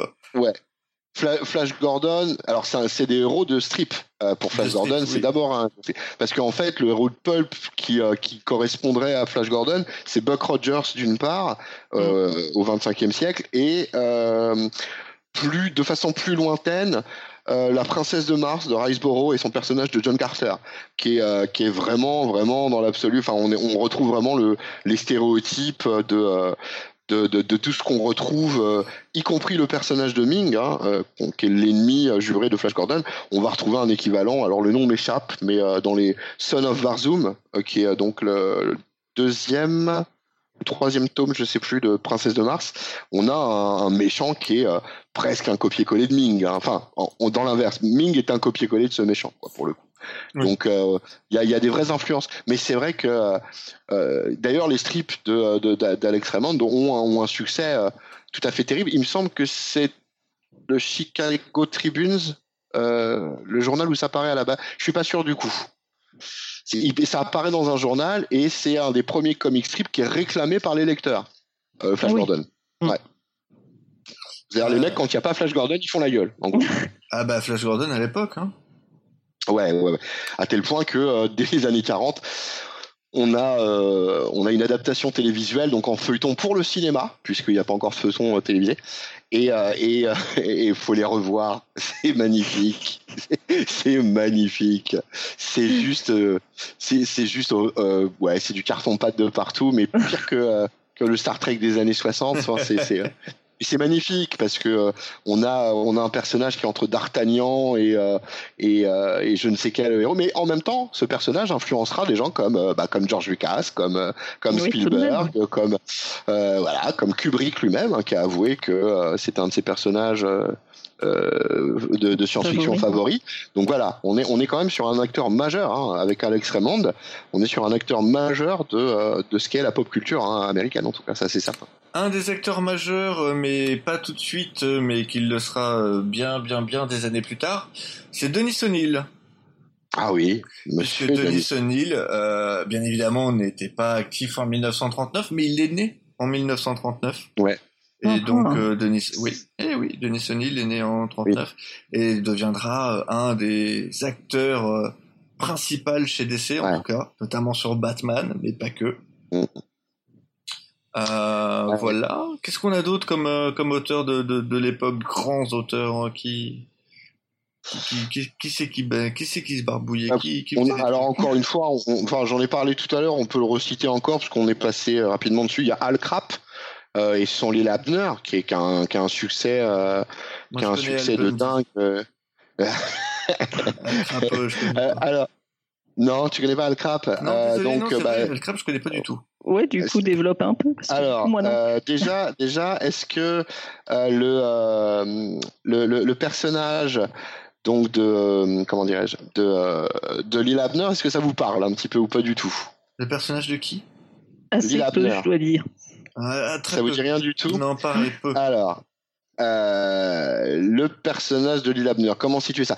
C'est pas du tout du super-héros, hein, déjà mhm. pour euh, pour le coup. Hein. Bon, à la base, c'est du, du comic strip. Hein. On est on est dans les euh, dans, dans, dans des dans des éléments satiriques qui paraissaient dans le dans le dans, dans des journaux et donc le personnage de Lil Abner alors L I apostrophe L espace Abner A B N E R hein, pour ceux qui veulent faire une recherche donc euh, ça se passe dans un dans un village du du, euh, du, du Kentucky quoi, dans un dans un village euh, très pauvre qui s'appelle je ne sais plus. Ça me reviendra. Et donc, Lil Abner, c'est un, un hillbillies euh, vous savez, un hillbilly, c'est euh, un personnage des, euh, euh, des, qui est généralement un montagnard, un peu un peu bourru, un peu voilà un, pécor si vous préférez, mhm. hein, si, si, on va par là. et, et donc donc on va on va suivre le, le, ce personnage au travers de, de petites aventures très satiriques très très critiques de la société euh, conservatrice euh, euh, américaine en fait. mais dans toutes ces tendances, c'est ça qui est intéressant, c'est qu'il fait un personnage qui est qui est à la fois touchant par bien des points hein, pour pour le coup, euh, mais qui euh, va euh, va pourtant être chargé de, de, de, tous les travers, enfin lui ou les gens qui l'entourent, de tous les travers de de ces personnages frustes et et hillbillies quoi en clair hein, pour le coup quoi. Donc ce ce monsieur donc euh, euh, Al Cap, euh, qui est qui est en fait le, dessinateur, va va faire va dessiner et raconter des histoires donc de Lila Abner jusqu'en au milieu des années 70. Je voudrais pas vous dire une bêtise. Je crois qu'il va, il va faire ça jusqu'en 1977 ou 76. Donc il commence en 1934 et il va, euh, ça va prendre son essor. Et ça se termine, euh, il va arrêter en 1977. Donc quand même, hein, c'est euh, c'est un personnage qui est qui est ancré là aussi dans la culture américaine. Pour la critique pour la critique que que qu'il apporte et, et, surtout le sourire hein, parce que bon c'était rappelez-vous qu'à l'époque les comics c'est d'abord comics. C'est fun. Oui, c'est drôle. c'est rigolo c'est funny ça. Euh, voilà, justement, hein, la, révolution que va apporter euh, euh DC Comics et les personnages comme ça et les super-héros, c'est que c'est peut-être un peu moins rigolo et fun. On n'est plus dans le euh, dans le et, et dans le bibi fricotin. Enfin, j'exagère. mais, ceci étant. Bah, ceci étant, ils existent déjà, mais bon, c'est pas le propos. En tout cas, euh, donc Al Cap, qui est, euh, qui, est, qui, est, un grand grand monsieur, bah, c'est quelqu'un qui en France n'est pas spécialement connu et qui pourtant a travaillé pendant. Euh, le mec, il a dû bosser, je sais pas, il a une connerie pendant. Euh, ouais, non, je dis pas de connerie. Il a bossé pendant 35 ans sur le même personnage et genre il est mort euh, un an ou deux ans après avoir arrêté quoi. C'est genre j'ai fini ma mission, maintenant je peux aller me reposer quoi. C'est ouais, non mais je vous jure, enfin c'est c'est un personnage qui est aussi qui est qui est, euh, qui est haut en couleur, quoi, qui est euh, donc euh, qui est un, un, monsieur qui a perdu sa jambe dans un accident de tramway assez assez jeune, qui qui qui va se lancer vraiment dans le dans l'étude du dessin à fond de chez fond. Enfin, c'est un type qui est extrêmement têtu, Enfin, c'est un grand monsieur, c'est un grand monsieur. Et euh, dans les années 30, hein, euh, bah, croyez bien que dans les colonnes de, euh, des magazines et des journaux, quand il y avait du Lil Abner, bah, fin des années 30, ouais, comme lui étant juif lituanien hein, à la base, enfin issu d'une famille juive lituanienne, bah évidemment, hein, la critique au regard de la position américaine par rapport au nazisme, c'est quelque chose. Très honnêtement, c'est quelque chose. Autre grand voilà, voilà pour ce monsieur. Pardon. Euh, autre grand monsieur de l'époque euh, déjà au taquet et euh, déjà bien implanté, on a Karl Barks, puisque Karl Barks travaille déjà sur Donald. Hein. Karl Barks, c'est quand même le, créateur, enfin, c'est pas le créateur, mais c'est l'homme qui fera de Donald le, un personnage essentiel, un des personnages essentiels et le plus poussé de l'univers Disney, qui sera toujours utilisé. Et donc, lui, il est déjà dessus depuis, pouf, au moins 34. Donc, pleine balle pour le, ce, bon vieux monsieur. Euh, qui on a d'autres Dragnir Oula tu me prends au dépourvu, j'étais en train de t'écouter. Je... Ouais, oh. Est-ce que euh, Lee Falk travaillait euh... encore ou pas euh, Parce qu'il il travaillait dans les années 36-37 sur The Phantom, non? Euh, ouais, mais je sais pas s'il a pas. Je sais pas s'il a arrêté avant. Parce qu'en fait, alors, il travaille sur The Phantom euh, en comic strip et le fantôme en comics, ça n'apparaît que vachement tardivement en fait. Euh, de mémoire, c'est euh, dans les années 50. Mais il crée, il, crée le fantôme en 36, hein, donc je pense 36, ouais. ouais, alors, qu'en 38, il doit encore être actif dessus. Il hein. travaille toujours, ouais. Il est actif, mais en comic strip, pas en, comic strip, je pense, hein, parce qu'il me semble bien, encore une fois, en books, vraiment en books pur et dur, euh, euh, pas pardon, euh, le fantôme, hein, alors communément en français le fantôme du Bengale, c'est amusant, c'est magnifique. Mm. et enfin, en même temps, Superman, je rappelle qu'il s'appelait Yordi, hein, oui, c'est vrai ou Marc, Marc l'Hercule moderne aussi, il l'appelait. C'est absolument charmant.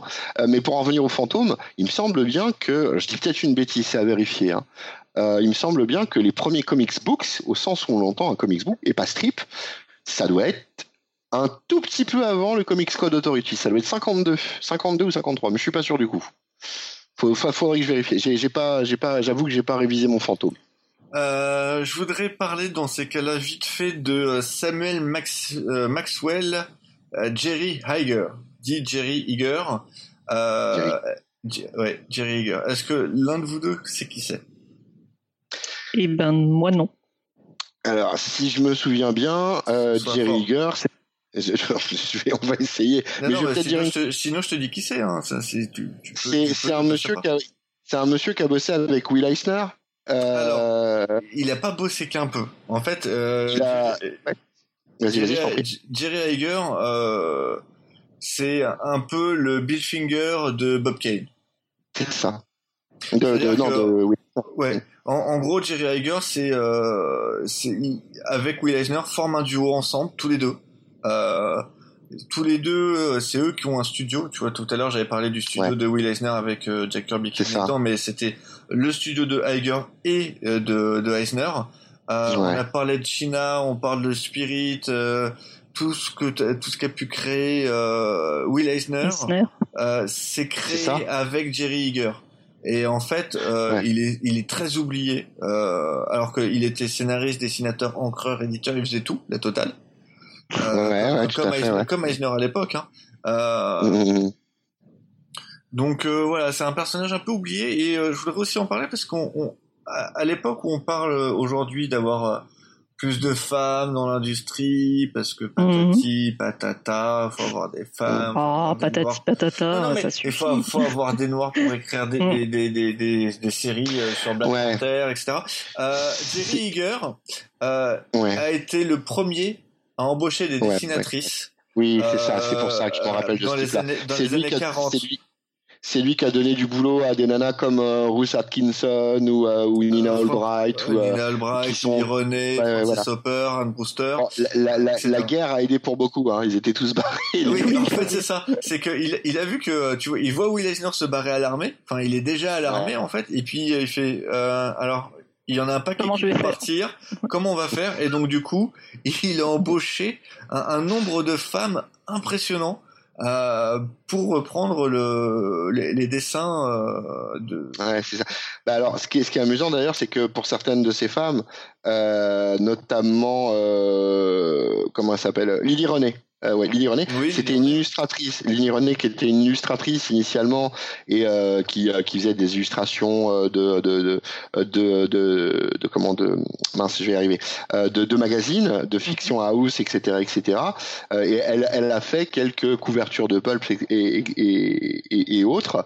Et en fait, à la base, euh, avant de, de, de, vraiment signer euh, Lily René euh, de par son propre nom. Elle prend un autre nom dont, dont le nom euh, me, me comment m'échappe complètement. Je sais plus comment elle, elle, avait pris un nom masculin en fait, et, euh, et c'est Jerry Yeager euh, qui va qui va finalement la faire signer sous son propre nom. Cette, cette Lily René. Et, sache qu'elle a commencé euh, en tant que assistante. Elle était chargée de nettoyer les, les planches des dessinateurs en fait. Et elle est montée en grade au fur et à mesure. Et elle a commencé, elle a commencé à dessiner elle-même c'est bah, d'autant. Alors, en plus, cette femme-là, elle a une histoire fascinante. Euh, Et elle a fait des puisque absolument. Bah, à, la, base, c'est une Autrichienne juive. Et euh, qui donc, euh, au moment où les, lois anti-juives sont, sont promulguées, arrive à se barrer. D'abord en Angleterre, puis après aux États-Unis, puis elle fait plein de petits jobs de merde à droite à gauche. Et, et c'est ouais, c'est c'est Iger qui va lui donner derrière euh, la, chance de sa vie. Quoi. mais euh, initialement, elle ne veut pas signer sous son propre nom, euh, ni de femme, ni de juive. Et d'ailleurs, elle, elle prendra jamais son nom complet, qui est un nom à, connotation allemande, je sais plus quel nom elle a. Willem. oui, oui, ah oui c'est ça, c'est ça. Willy René Williams. Ouais. raison, t'as raison. Elle prendra jamais son nom-là par peur euh, d'une forme de représailles, par peur d'une forme de, ségrégation. Donc c'est quand même admirable de la part de cet homme et à cette époque-là euh, d'ailleurs, on voit que l'industrie du comics euh, de ce côté-là été plutôt en avance. De, euh, bah, de laisser ouais laisser les femmes s'exprimer à une époque où on les voyait plutôt en cuisine ou à torcher le cul des mômes quoi c'est quand même c'est quand même une, des, gens comme tu dis comme tu dis il y a le contexte de la guerre aussi qui fait bien sûr bien évidemment non non on va pas se voiler la face c'était pas non plus des oui tout beau tout rose des altruistes hein. tout, le monde ne s'appelait pas, tout le monde ne s'appelait pas Marston hein, pour le coup hein, mais voilà. oh, mais, mais bon. c'est moche non, je vais pas glisser là-dessus. Mais, euh, mais bon, voilà, ça reste, euh, euh, ça reste beau, ça reste une, une belle chose, une, belle, aventure, hein. pour le coup. Donc voilà, du coup, Jerry Eager qui, qui, pour moi, est un homme un peu trop oublié des mmh. comics et qui, qui mérite beaucoup, beaucoup mieux. ah oui, fait, que, que d'être une, une note de bas de page de l'histoire. Ah, mais je te dis, enfin, pour moi, c'est comme des gens comme euh, on en parlait tout à l'heure, hein, comme euh, comme Max Gain, euh, comme, enfin, ça c'est des c'est des c'est des noms qui qui sont peu connus. Bon, alors après, on va pas tomber dans le dans le, la nostalgie facile, mais mais voilà, ces hommes-là, ces gens-là, on, on, on, leur doit ce qu'on a maintenant, quoi, indubitablement. Et c'est magnifique. Et c'est du beau. Et c'est du bon.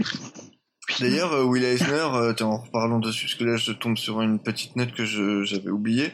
Euh, Will Eisner, en, en 39, euh, sort euh, Wonder Man. Oui. Ah oui, exact. Qui est justement euh, qui sera attaqué. Euh, qui sera complètement attaqué. Donc du coup, ouais, c'est Fox c'est Victor Fox qui lui ça. demande de, de, de faire ça. Fox. Absolument. Et lui, il veut pas, et c'est Jerry Eager qui lui qui lui dit vas-y fais-le. Et, et en fait, du coup ils le font et DC à l'époque fait déjà hop hop hop hop. Ça ressemble trop à Superman. Ah ça. Bah, Superman, alors, mec. Et puis pour le coup, c'est vrai que pour connaître le personnage, enfin les représentations même graphiques de Wonder Man à l'époque, euh, bon, y a pas la photo. différence, la différence est ténue. Hein. autant, euh, autant euh, sur Captain Marvel, enfin sur le, ce qui est maintenant Shazam, ouais, euh, il y avait, il y avait à discuter. Euh, parce que bon, super force, etc. Mais, mais là, putain, c'était presque du copier-coller, quoi. Wonder Man, c'était, euh, c'était quelque chose de terrible. D'ailleurs, je comprends un peu la réticence. Bah, en, en, même temps, il faut bien se rappeler que Fox Comics, euh, c'était un petit peu le bas de gamme hein, de, de, bah, du comics Victor de Fox, l'époque. Hein. Victor Fox, c'est surtout un ancien salarié de chez DC. C'est ça, ouais, ouais, il a voulu faire son truc à lui. Mais honnêtement, alors il n'y a pas grand chose à son actif et comme je disais tout à l'heure, c'était beaucoup de repompage ah oui, avec euh, à la ligne, hein, à, la ligne, et même au niveau des aventures, quoi. Hein, le, je vous dis, hein, le, le, le, truc Blue, Blue Beetle, Green Hornet, non. Moi, enfin quand j'avais lu ça, euh, je, me, je, crois que c'est Steranko qui en avait parlé une fois et, et ça m'avait ça m'avait fait mourir de rire parce que le mec, enfin imaginez à l'heure actuelle qu'on dise c'est pas, euh, tiens, euh, qu'est-ce qu'on va inventer comme comme héros? Bah on invente Hyperman. Pourquoi? Parce que Superman. Enfin. Mm. Ouais, c'est euh, si ça tombe pas dans la dans la dans, dans, dans la caricature volontaire, euh, ça devient juste de l'exploitation et, et, du plagiat. quoi. C'est terrible. Bah, c'est terrible. Hein. Mais bon. Après, encore une fois, euh, ce qu'on peut dire aussi par rapport à Will Eisner, c'est qu'il y a un autre super-héros. Alors, j'ai lu euh, peut-être 3-4 issues et c'était super intéressant. Mais là aussi, on est sur un, un melting pot de Flash Gordon et de Superman. C'est The Flame je sais pas si vous. Euh... ouais, je suis tombé dessus, euh, mais comme ça en cherchant, mais sans plus, j'en ai bah, jamais lu par contre. Euh, alors moi j'ai eu ça dans les mains, mais alors il y a des années, des années, des années, et euh, bah, c'est un ouais, c'est un personnage qui est entre au moins dans le design, entre Superman et, et, et, Flash Gordon. Donc il a un, un joli pistolet bien bien rétro, une cape bien rouge, etc. Et euh, bah, quelque part, on a déjà les prémices de personnages comme Adam Strange avec lui, vous voyez, mmh, mmh, mmh. Euh, dans le style. D'ailleurs, euh, Marvel va pas s'y tromper puisque tous ces petits personnages là, que ce soit Black Terror qui viendra un petit peu plus tard, ou, des personnages comme ça, ou le Fighting Yanks, Fighting Yankee, ils vont ils vont être réexploités par par Marvel un petit peu plus tard et par Image, je crois aussi ils ont repris euh, les droits étant tombés dans, dans, le public. Euh, avec euh, donc ce qu'on appelle le Super Project. Alors si, si certains d'entre vous sont intéressés par ah c'est le truc de, de Alex Ross ça. Voilà exactement. Certains sont intéressés par par cette époque-là avec des personnages, enfin avec ces personnages-là. ça s'appelle Project Super Power pour il me semble bien. et c'est disponible en français chez c'est disponible en français chez chez Panini. Alors vous n'aurez pas l'ambiance Pulps, on peut pas dire ça comme ça, ni même l'ambiance euh, des années 30, mais vous avez les personnages. vraiment pas dire ça comme ça. ah non, non, non, mais vous avez les personnages. Et, euh, et pour le coup, euh, ouais, non, c'est, c'est, c'est, c'est quelque chose qui est intéressant à lire malgré tout. Euh, 38-39, donc le début du Golden Age. vraiment bonnes années, mauvaises années, surestimées, sous-estimées. Dragnir. Et après, on t'entend plus. T'as, t'as trop parlé. Je vais, je vais citer du Dickens. Je vais dire dire c'était la meilleure des époques, c'était la pire des époques. Euh, on peut pas, on, peut pas nier que ces deux années 38-39 sont rien de moins qu'essentielles pour pour euh, pour le le, le le récit de super-héros. C'est évident puisqu'on a vraiment euh, ce qui qualifie désormais le super-héros, c'est-à-dire un personnage à pouvoir, euh, avec une identité secrète peut-être, en général, avec voilà une, exceptionnalité qu'on trouvait pas forcément avant. donc, est-ce que c'est une grande année pour le comics? C'est pas son année de naissance, on l'a dit tout à l'heure, mais oui, je pense que c'est le la mise à feu, c'est le début de, de, de, de, cette euh, aventure de la bande dessinée américaine qui passe de, de parution journalistique à une littérature à part entière. Et je crois que c'est ce qui va, ce qui va changer beaucoup de choses, euh, y compris euh, ailleurs dans le monde, hein, chez les Italiens, chez les Français, etc. Quoi qu'on a déjà une tradition en franco-belge. Mais voilà, on, a quand même quelque chose. Il y, a déjà beaucoup de choses. Mais, mais dans, dans la façon d'envisager le médium, en fait. Et Ouais, non, je pense que c'est une année pas, pas forcément la plus importante, mais c'est une année vraiment importante, pour le coup. Ok. Sonia? Oui, euh, bah, que dire après ça hein, Que passer après Dragnir, c'est toujours difficile, mais euh, je dirais que finalement, ces années 38-39, c'est à la fois la conclusion de toutes ces années euh, 30 finalement qui ont déjà, parce qu'on dit 38-39, mais tout émerge déjà euh, au cours de la décennie des années 30, hein, puisqu'on récupère euh, euh, toutes ces idées de science-fiction, de héros masqués, etc., qui traînaient même depuis la fin du 19e siècle pour en faire quelque chose d'iconique, avec Batman par exemple, et puis bah, c'est aussi l'émergence de, de ce type de personnage nouveau que, que sont les super-héros avec, euh, avec Superman. Donc j'allais dire c'est une belle conclusion finalement de la période précédente, mais euh, aussi une belle introduction à la suivante. Donc pour moi effectivement c'est des années euh, essentielles, mais qui ne se comprennent qu'avec l'avant, avec les pulps et avec les strips et avec la naissance des comics. Donc on peut pas vraiment dissocier à mon avis de, de la décennie entière des années 30. Ok, voilà. D'accord. Euh, pour moi, euh, clairement, ce sont deux années qui sont un peu surestimées. Euh, dans le sens où effectivement, comme vous l'avez dit tous les deux, et je suis entièrement d'accord, il y a plein de trucs avant qu'on ont permis en fait l'aboutissement qui, qui mène au, super héros. donc je trouve que c'est un peu surestimé de ce côté-là en pensant que c'est le début de l'âge d'or, alors que pour moi clairement le début de l'âge d'or c'est vraiment le début des années 30. Mmh, mmh. Tout à fait. Et, euh, et en plus, l'âge d'or pour moi s'arrêtera très vite, puisqu'à partir de 41, c'est tu rentres sur des récits euh, qui sont liés à la Seconde Guerre mondiale et après mm. tu arrives avec le Comic Code et après il faudra attendre une décennie supplémentaire pour avoir 63 quoi et que ça reparte mm. avec Marvel. Mm. Donc pour moi c'est très très court et euh, c'est le, les prémices de quelque chose. Par contre, d'un point de vue mythologique, euh, parce que j'avais une discussion comme ça sur Facebook euh, où je parlais des, des super-héros qui sont la, la mythologie euh, moderne en fait moderne. des des, euh, des, euh, des, Américains et qui ne sont ni plus ni moins que les héros grecs, les héros mythologiques mmh. grecs comme Hercule, Thésée, et tout le tintouin.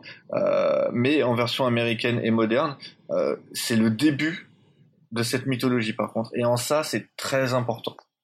C'est vrai. Euh, parce que euh, Dick Tracy, oui, euh, Flash Gordon, oui, etc. Mais la mythos, ce que les gens retiennent 75 ans après, enfin 80 ans après, bientôt maintenant, c'est c'est Batman, c'est Superman. Superman. Ça va être Captain America quelques années, enfin qui qui viendra deux ans après. Mm. Cette mythologie du, du super héros, du surhomme. Euh, elle, elle, vient vraiment en 38-39. Et pour ça, c'est des années mm. qui sont ultra importantes. Ouais. Bah, après, en, en, clair, de toute façon, une mythologie, euh, la, la, la, vraie force et ce qui définit une mythologie, c'est qu'elle reste. C'est-à-dire que l'histoire ne s'oublie pas et, euh, et, et euh, devient euh, quelque chose, partie intégrante de la culture, un peu comme je disais tout à l'heure, jusqu'à devenir vraiment proverbial. Et en ça, bah, ouais, c'est évident. C'est évident que c'est une mythologie. Si tu prends Superman, doit être le personnage de fiction le plus connu au monde. Je pense que mm. Star Wars vient après. Euh, mais oh oui, oui, clairement. Mais même Batman, hein, que ce soit Superman et Batman, je pense que. après, c'est même, même même en France, c'est devenu là aussi. Je, reprends ce terme, je l'aime. C'est devenu proverbial, quoi.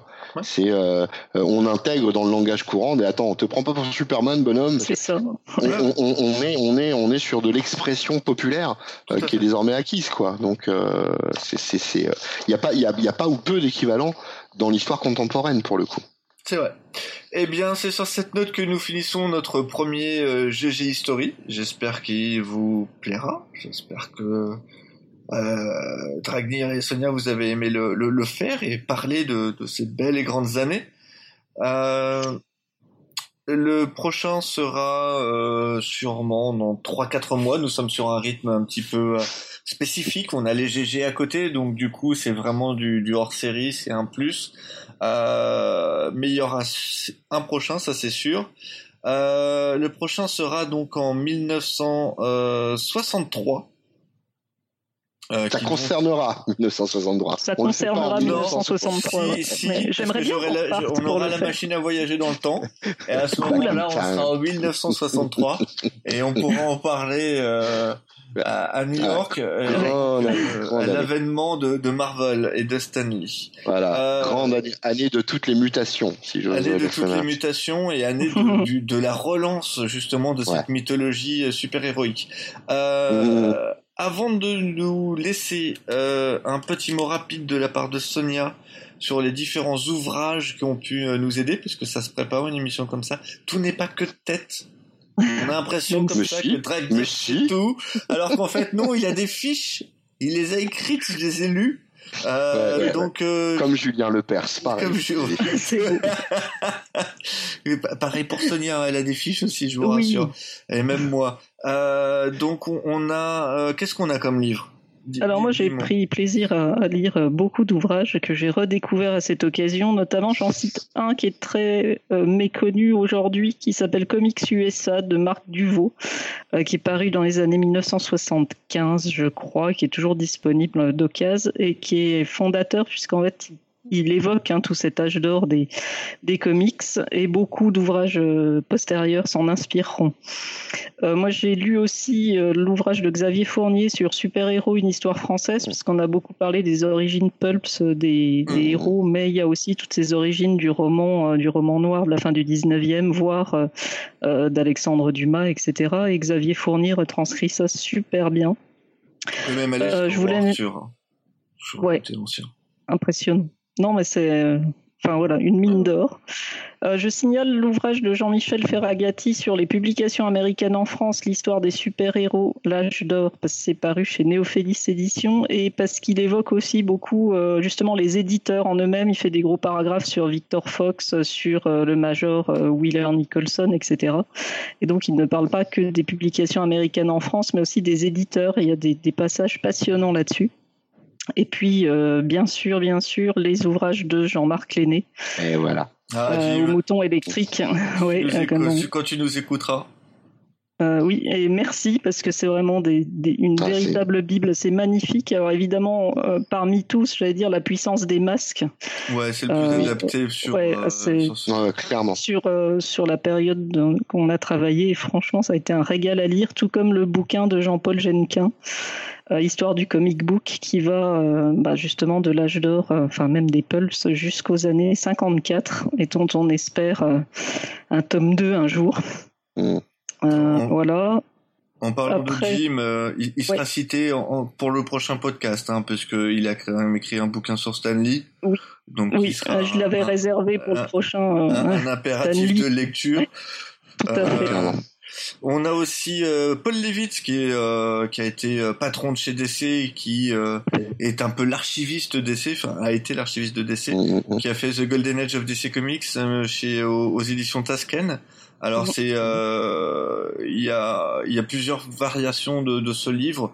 Il y a les il y a les petites euh, il y a les petits livres qui se font euh, euh, par période. Donc âge d'or et qui donc couvrent 1935 et 1956 les mhm. autres périodes où vous avez comme moi je possède chez moi le bel magnifique intégral. Ah, ils sont beaux ces bouquins là un bras mais quand tu l'as chez toi, t'es juste tu C'est trop beau. Et en grand format, où là, par contre, vous avez l'intégralité du truc. Par contre, prévoyez les sous, ça coûte, il coûte bien cher. Euh, moi, je me suis servi aussi de euh, le petit livre de la bande dessinée euh, par Hervé Bourris et Terror graphique aux éditions d'Argo, qui est un mhm. super bouquin que je recommande à tous les passionnés de bande dessinée, que ce soit manga, comics ou, ou franco-belge, où en fait on suit tout depuis globalement avant la bande dessinée, donc au XIe siècle avec la, la tapisserie de Bayeux. Bah bien sûr. Qui, est la ah première, bande dessinée. première bande dessinée. Ah non, la première bande dessinée, c'est Lasco. C'est Lasco. Enfin, la, Lasco, eh oui. oui, Lasco.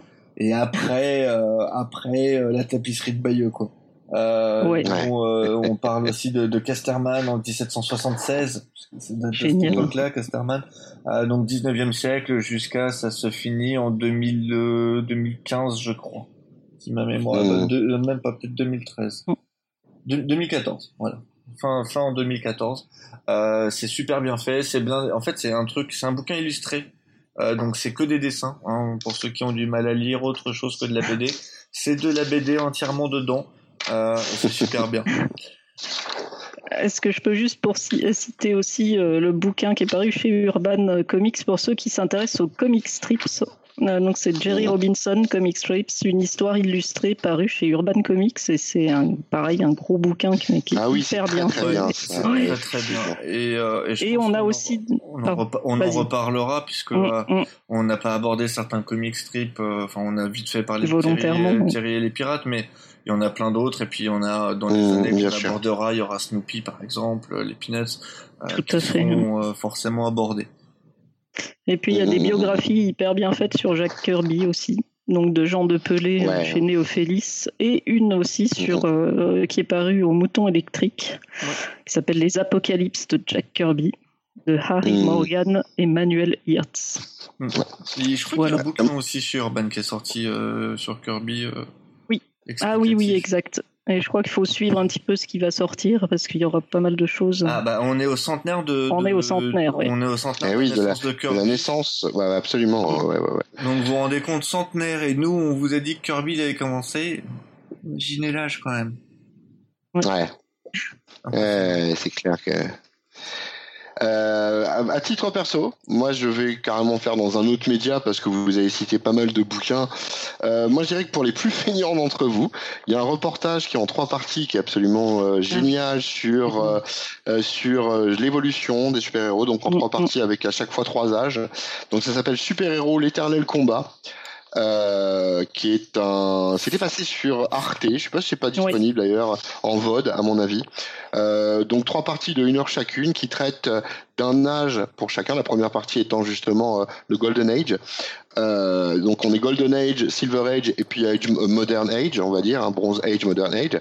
Et c'est vraiment bien. Il y a plein d'intervenants euh, de renom. Hein. Il y a Mark Wade, il y a euh, Bill Gaines, euh, il y a Stan Lee. Enfin, il y a plein plein de gens comme ça qui. Ah, Mark Wade tous les documentaires sur les comics. Ouais, de toute façon, c'est clair. Il y a, y a, y a Joe Simon, Neil Adams, enfin il y a vraiment des gens, des gens importants pour pour ce business.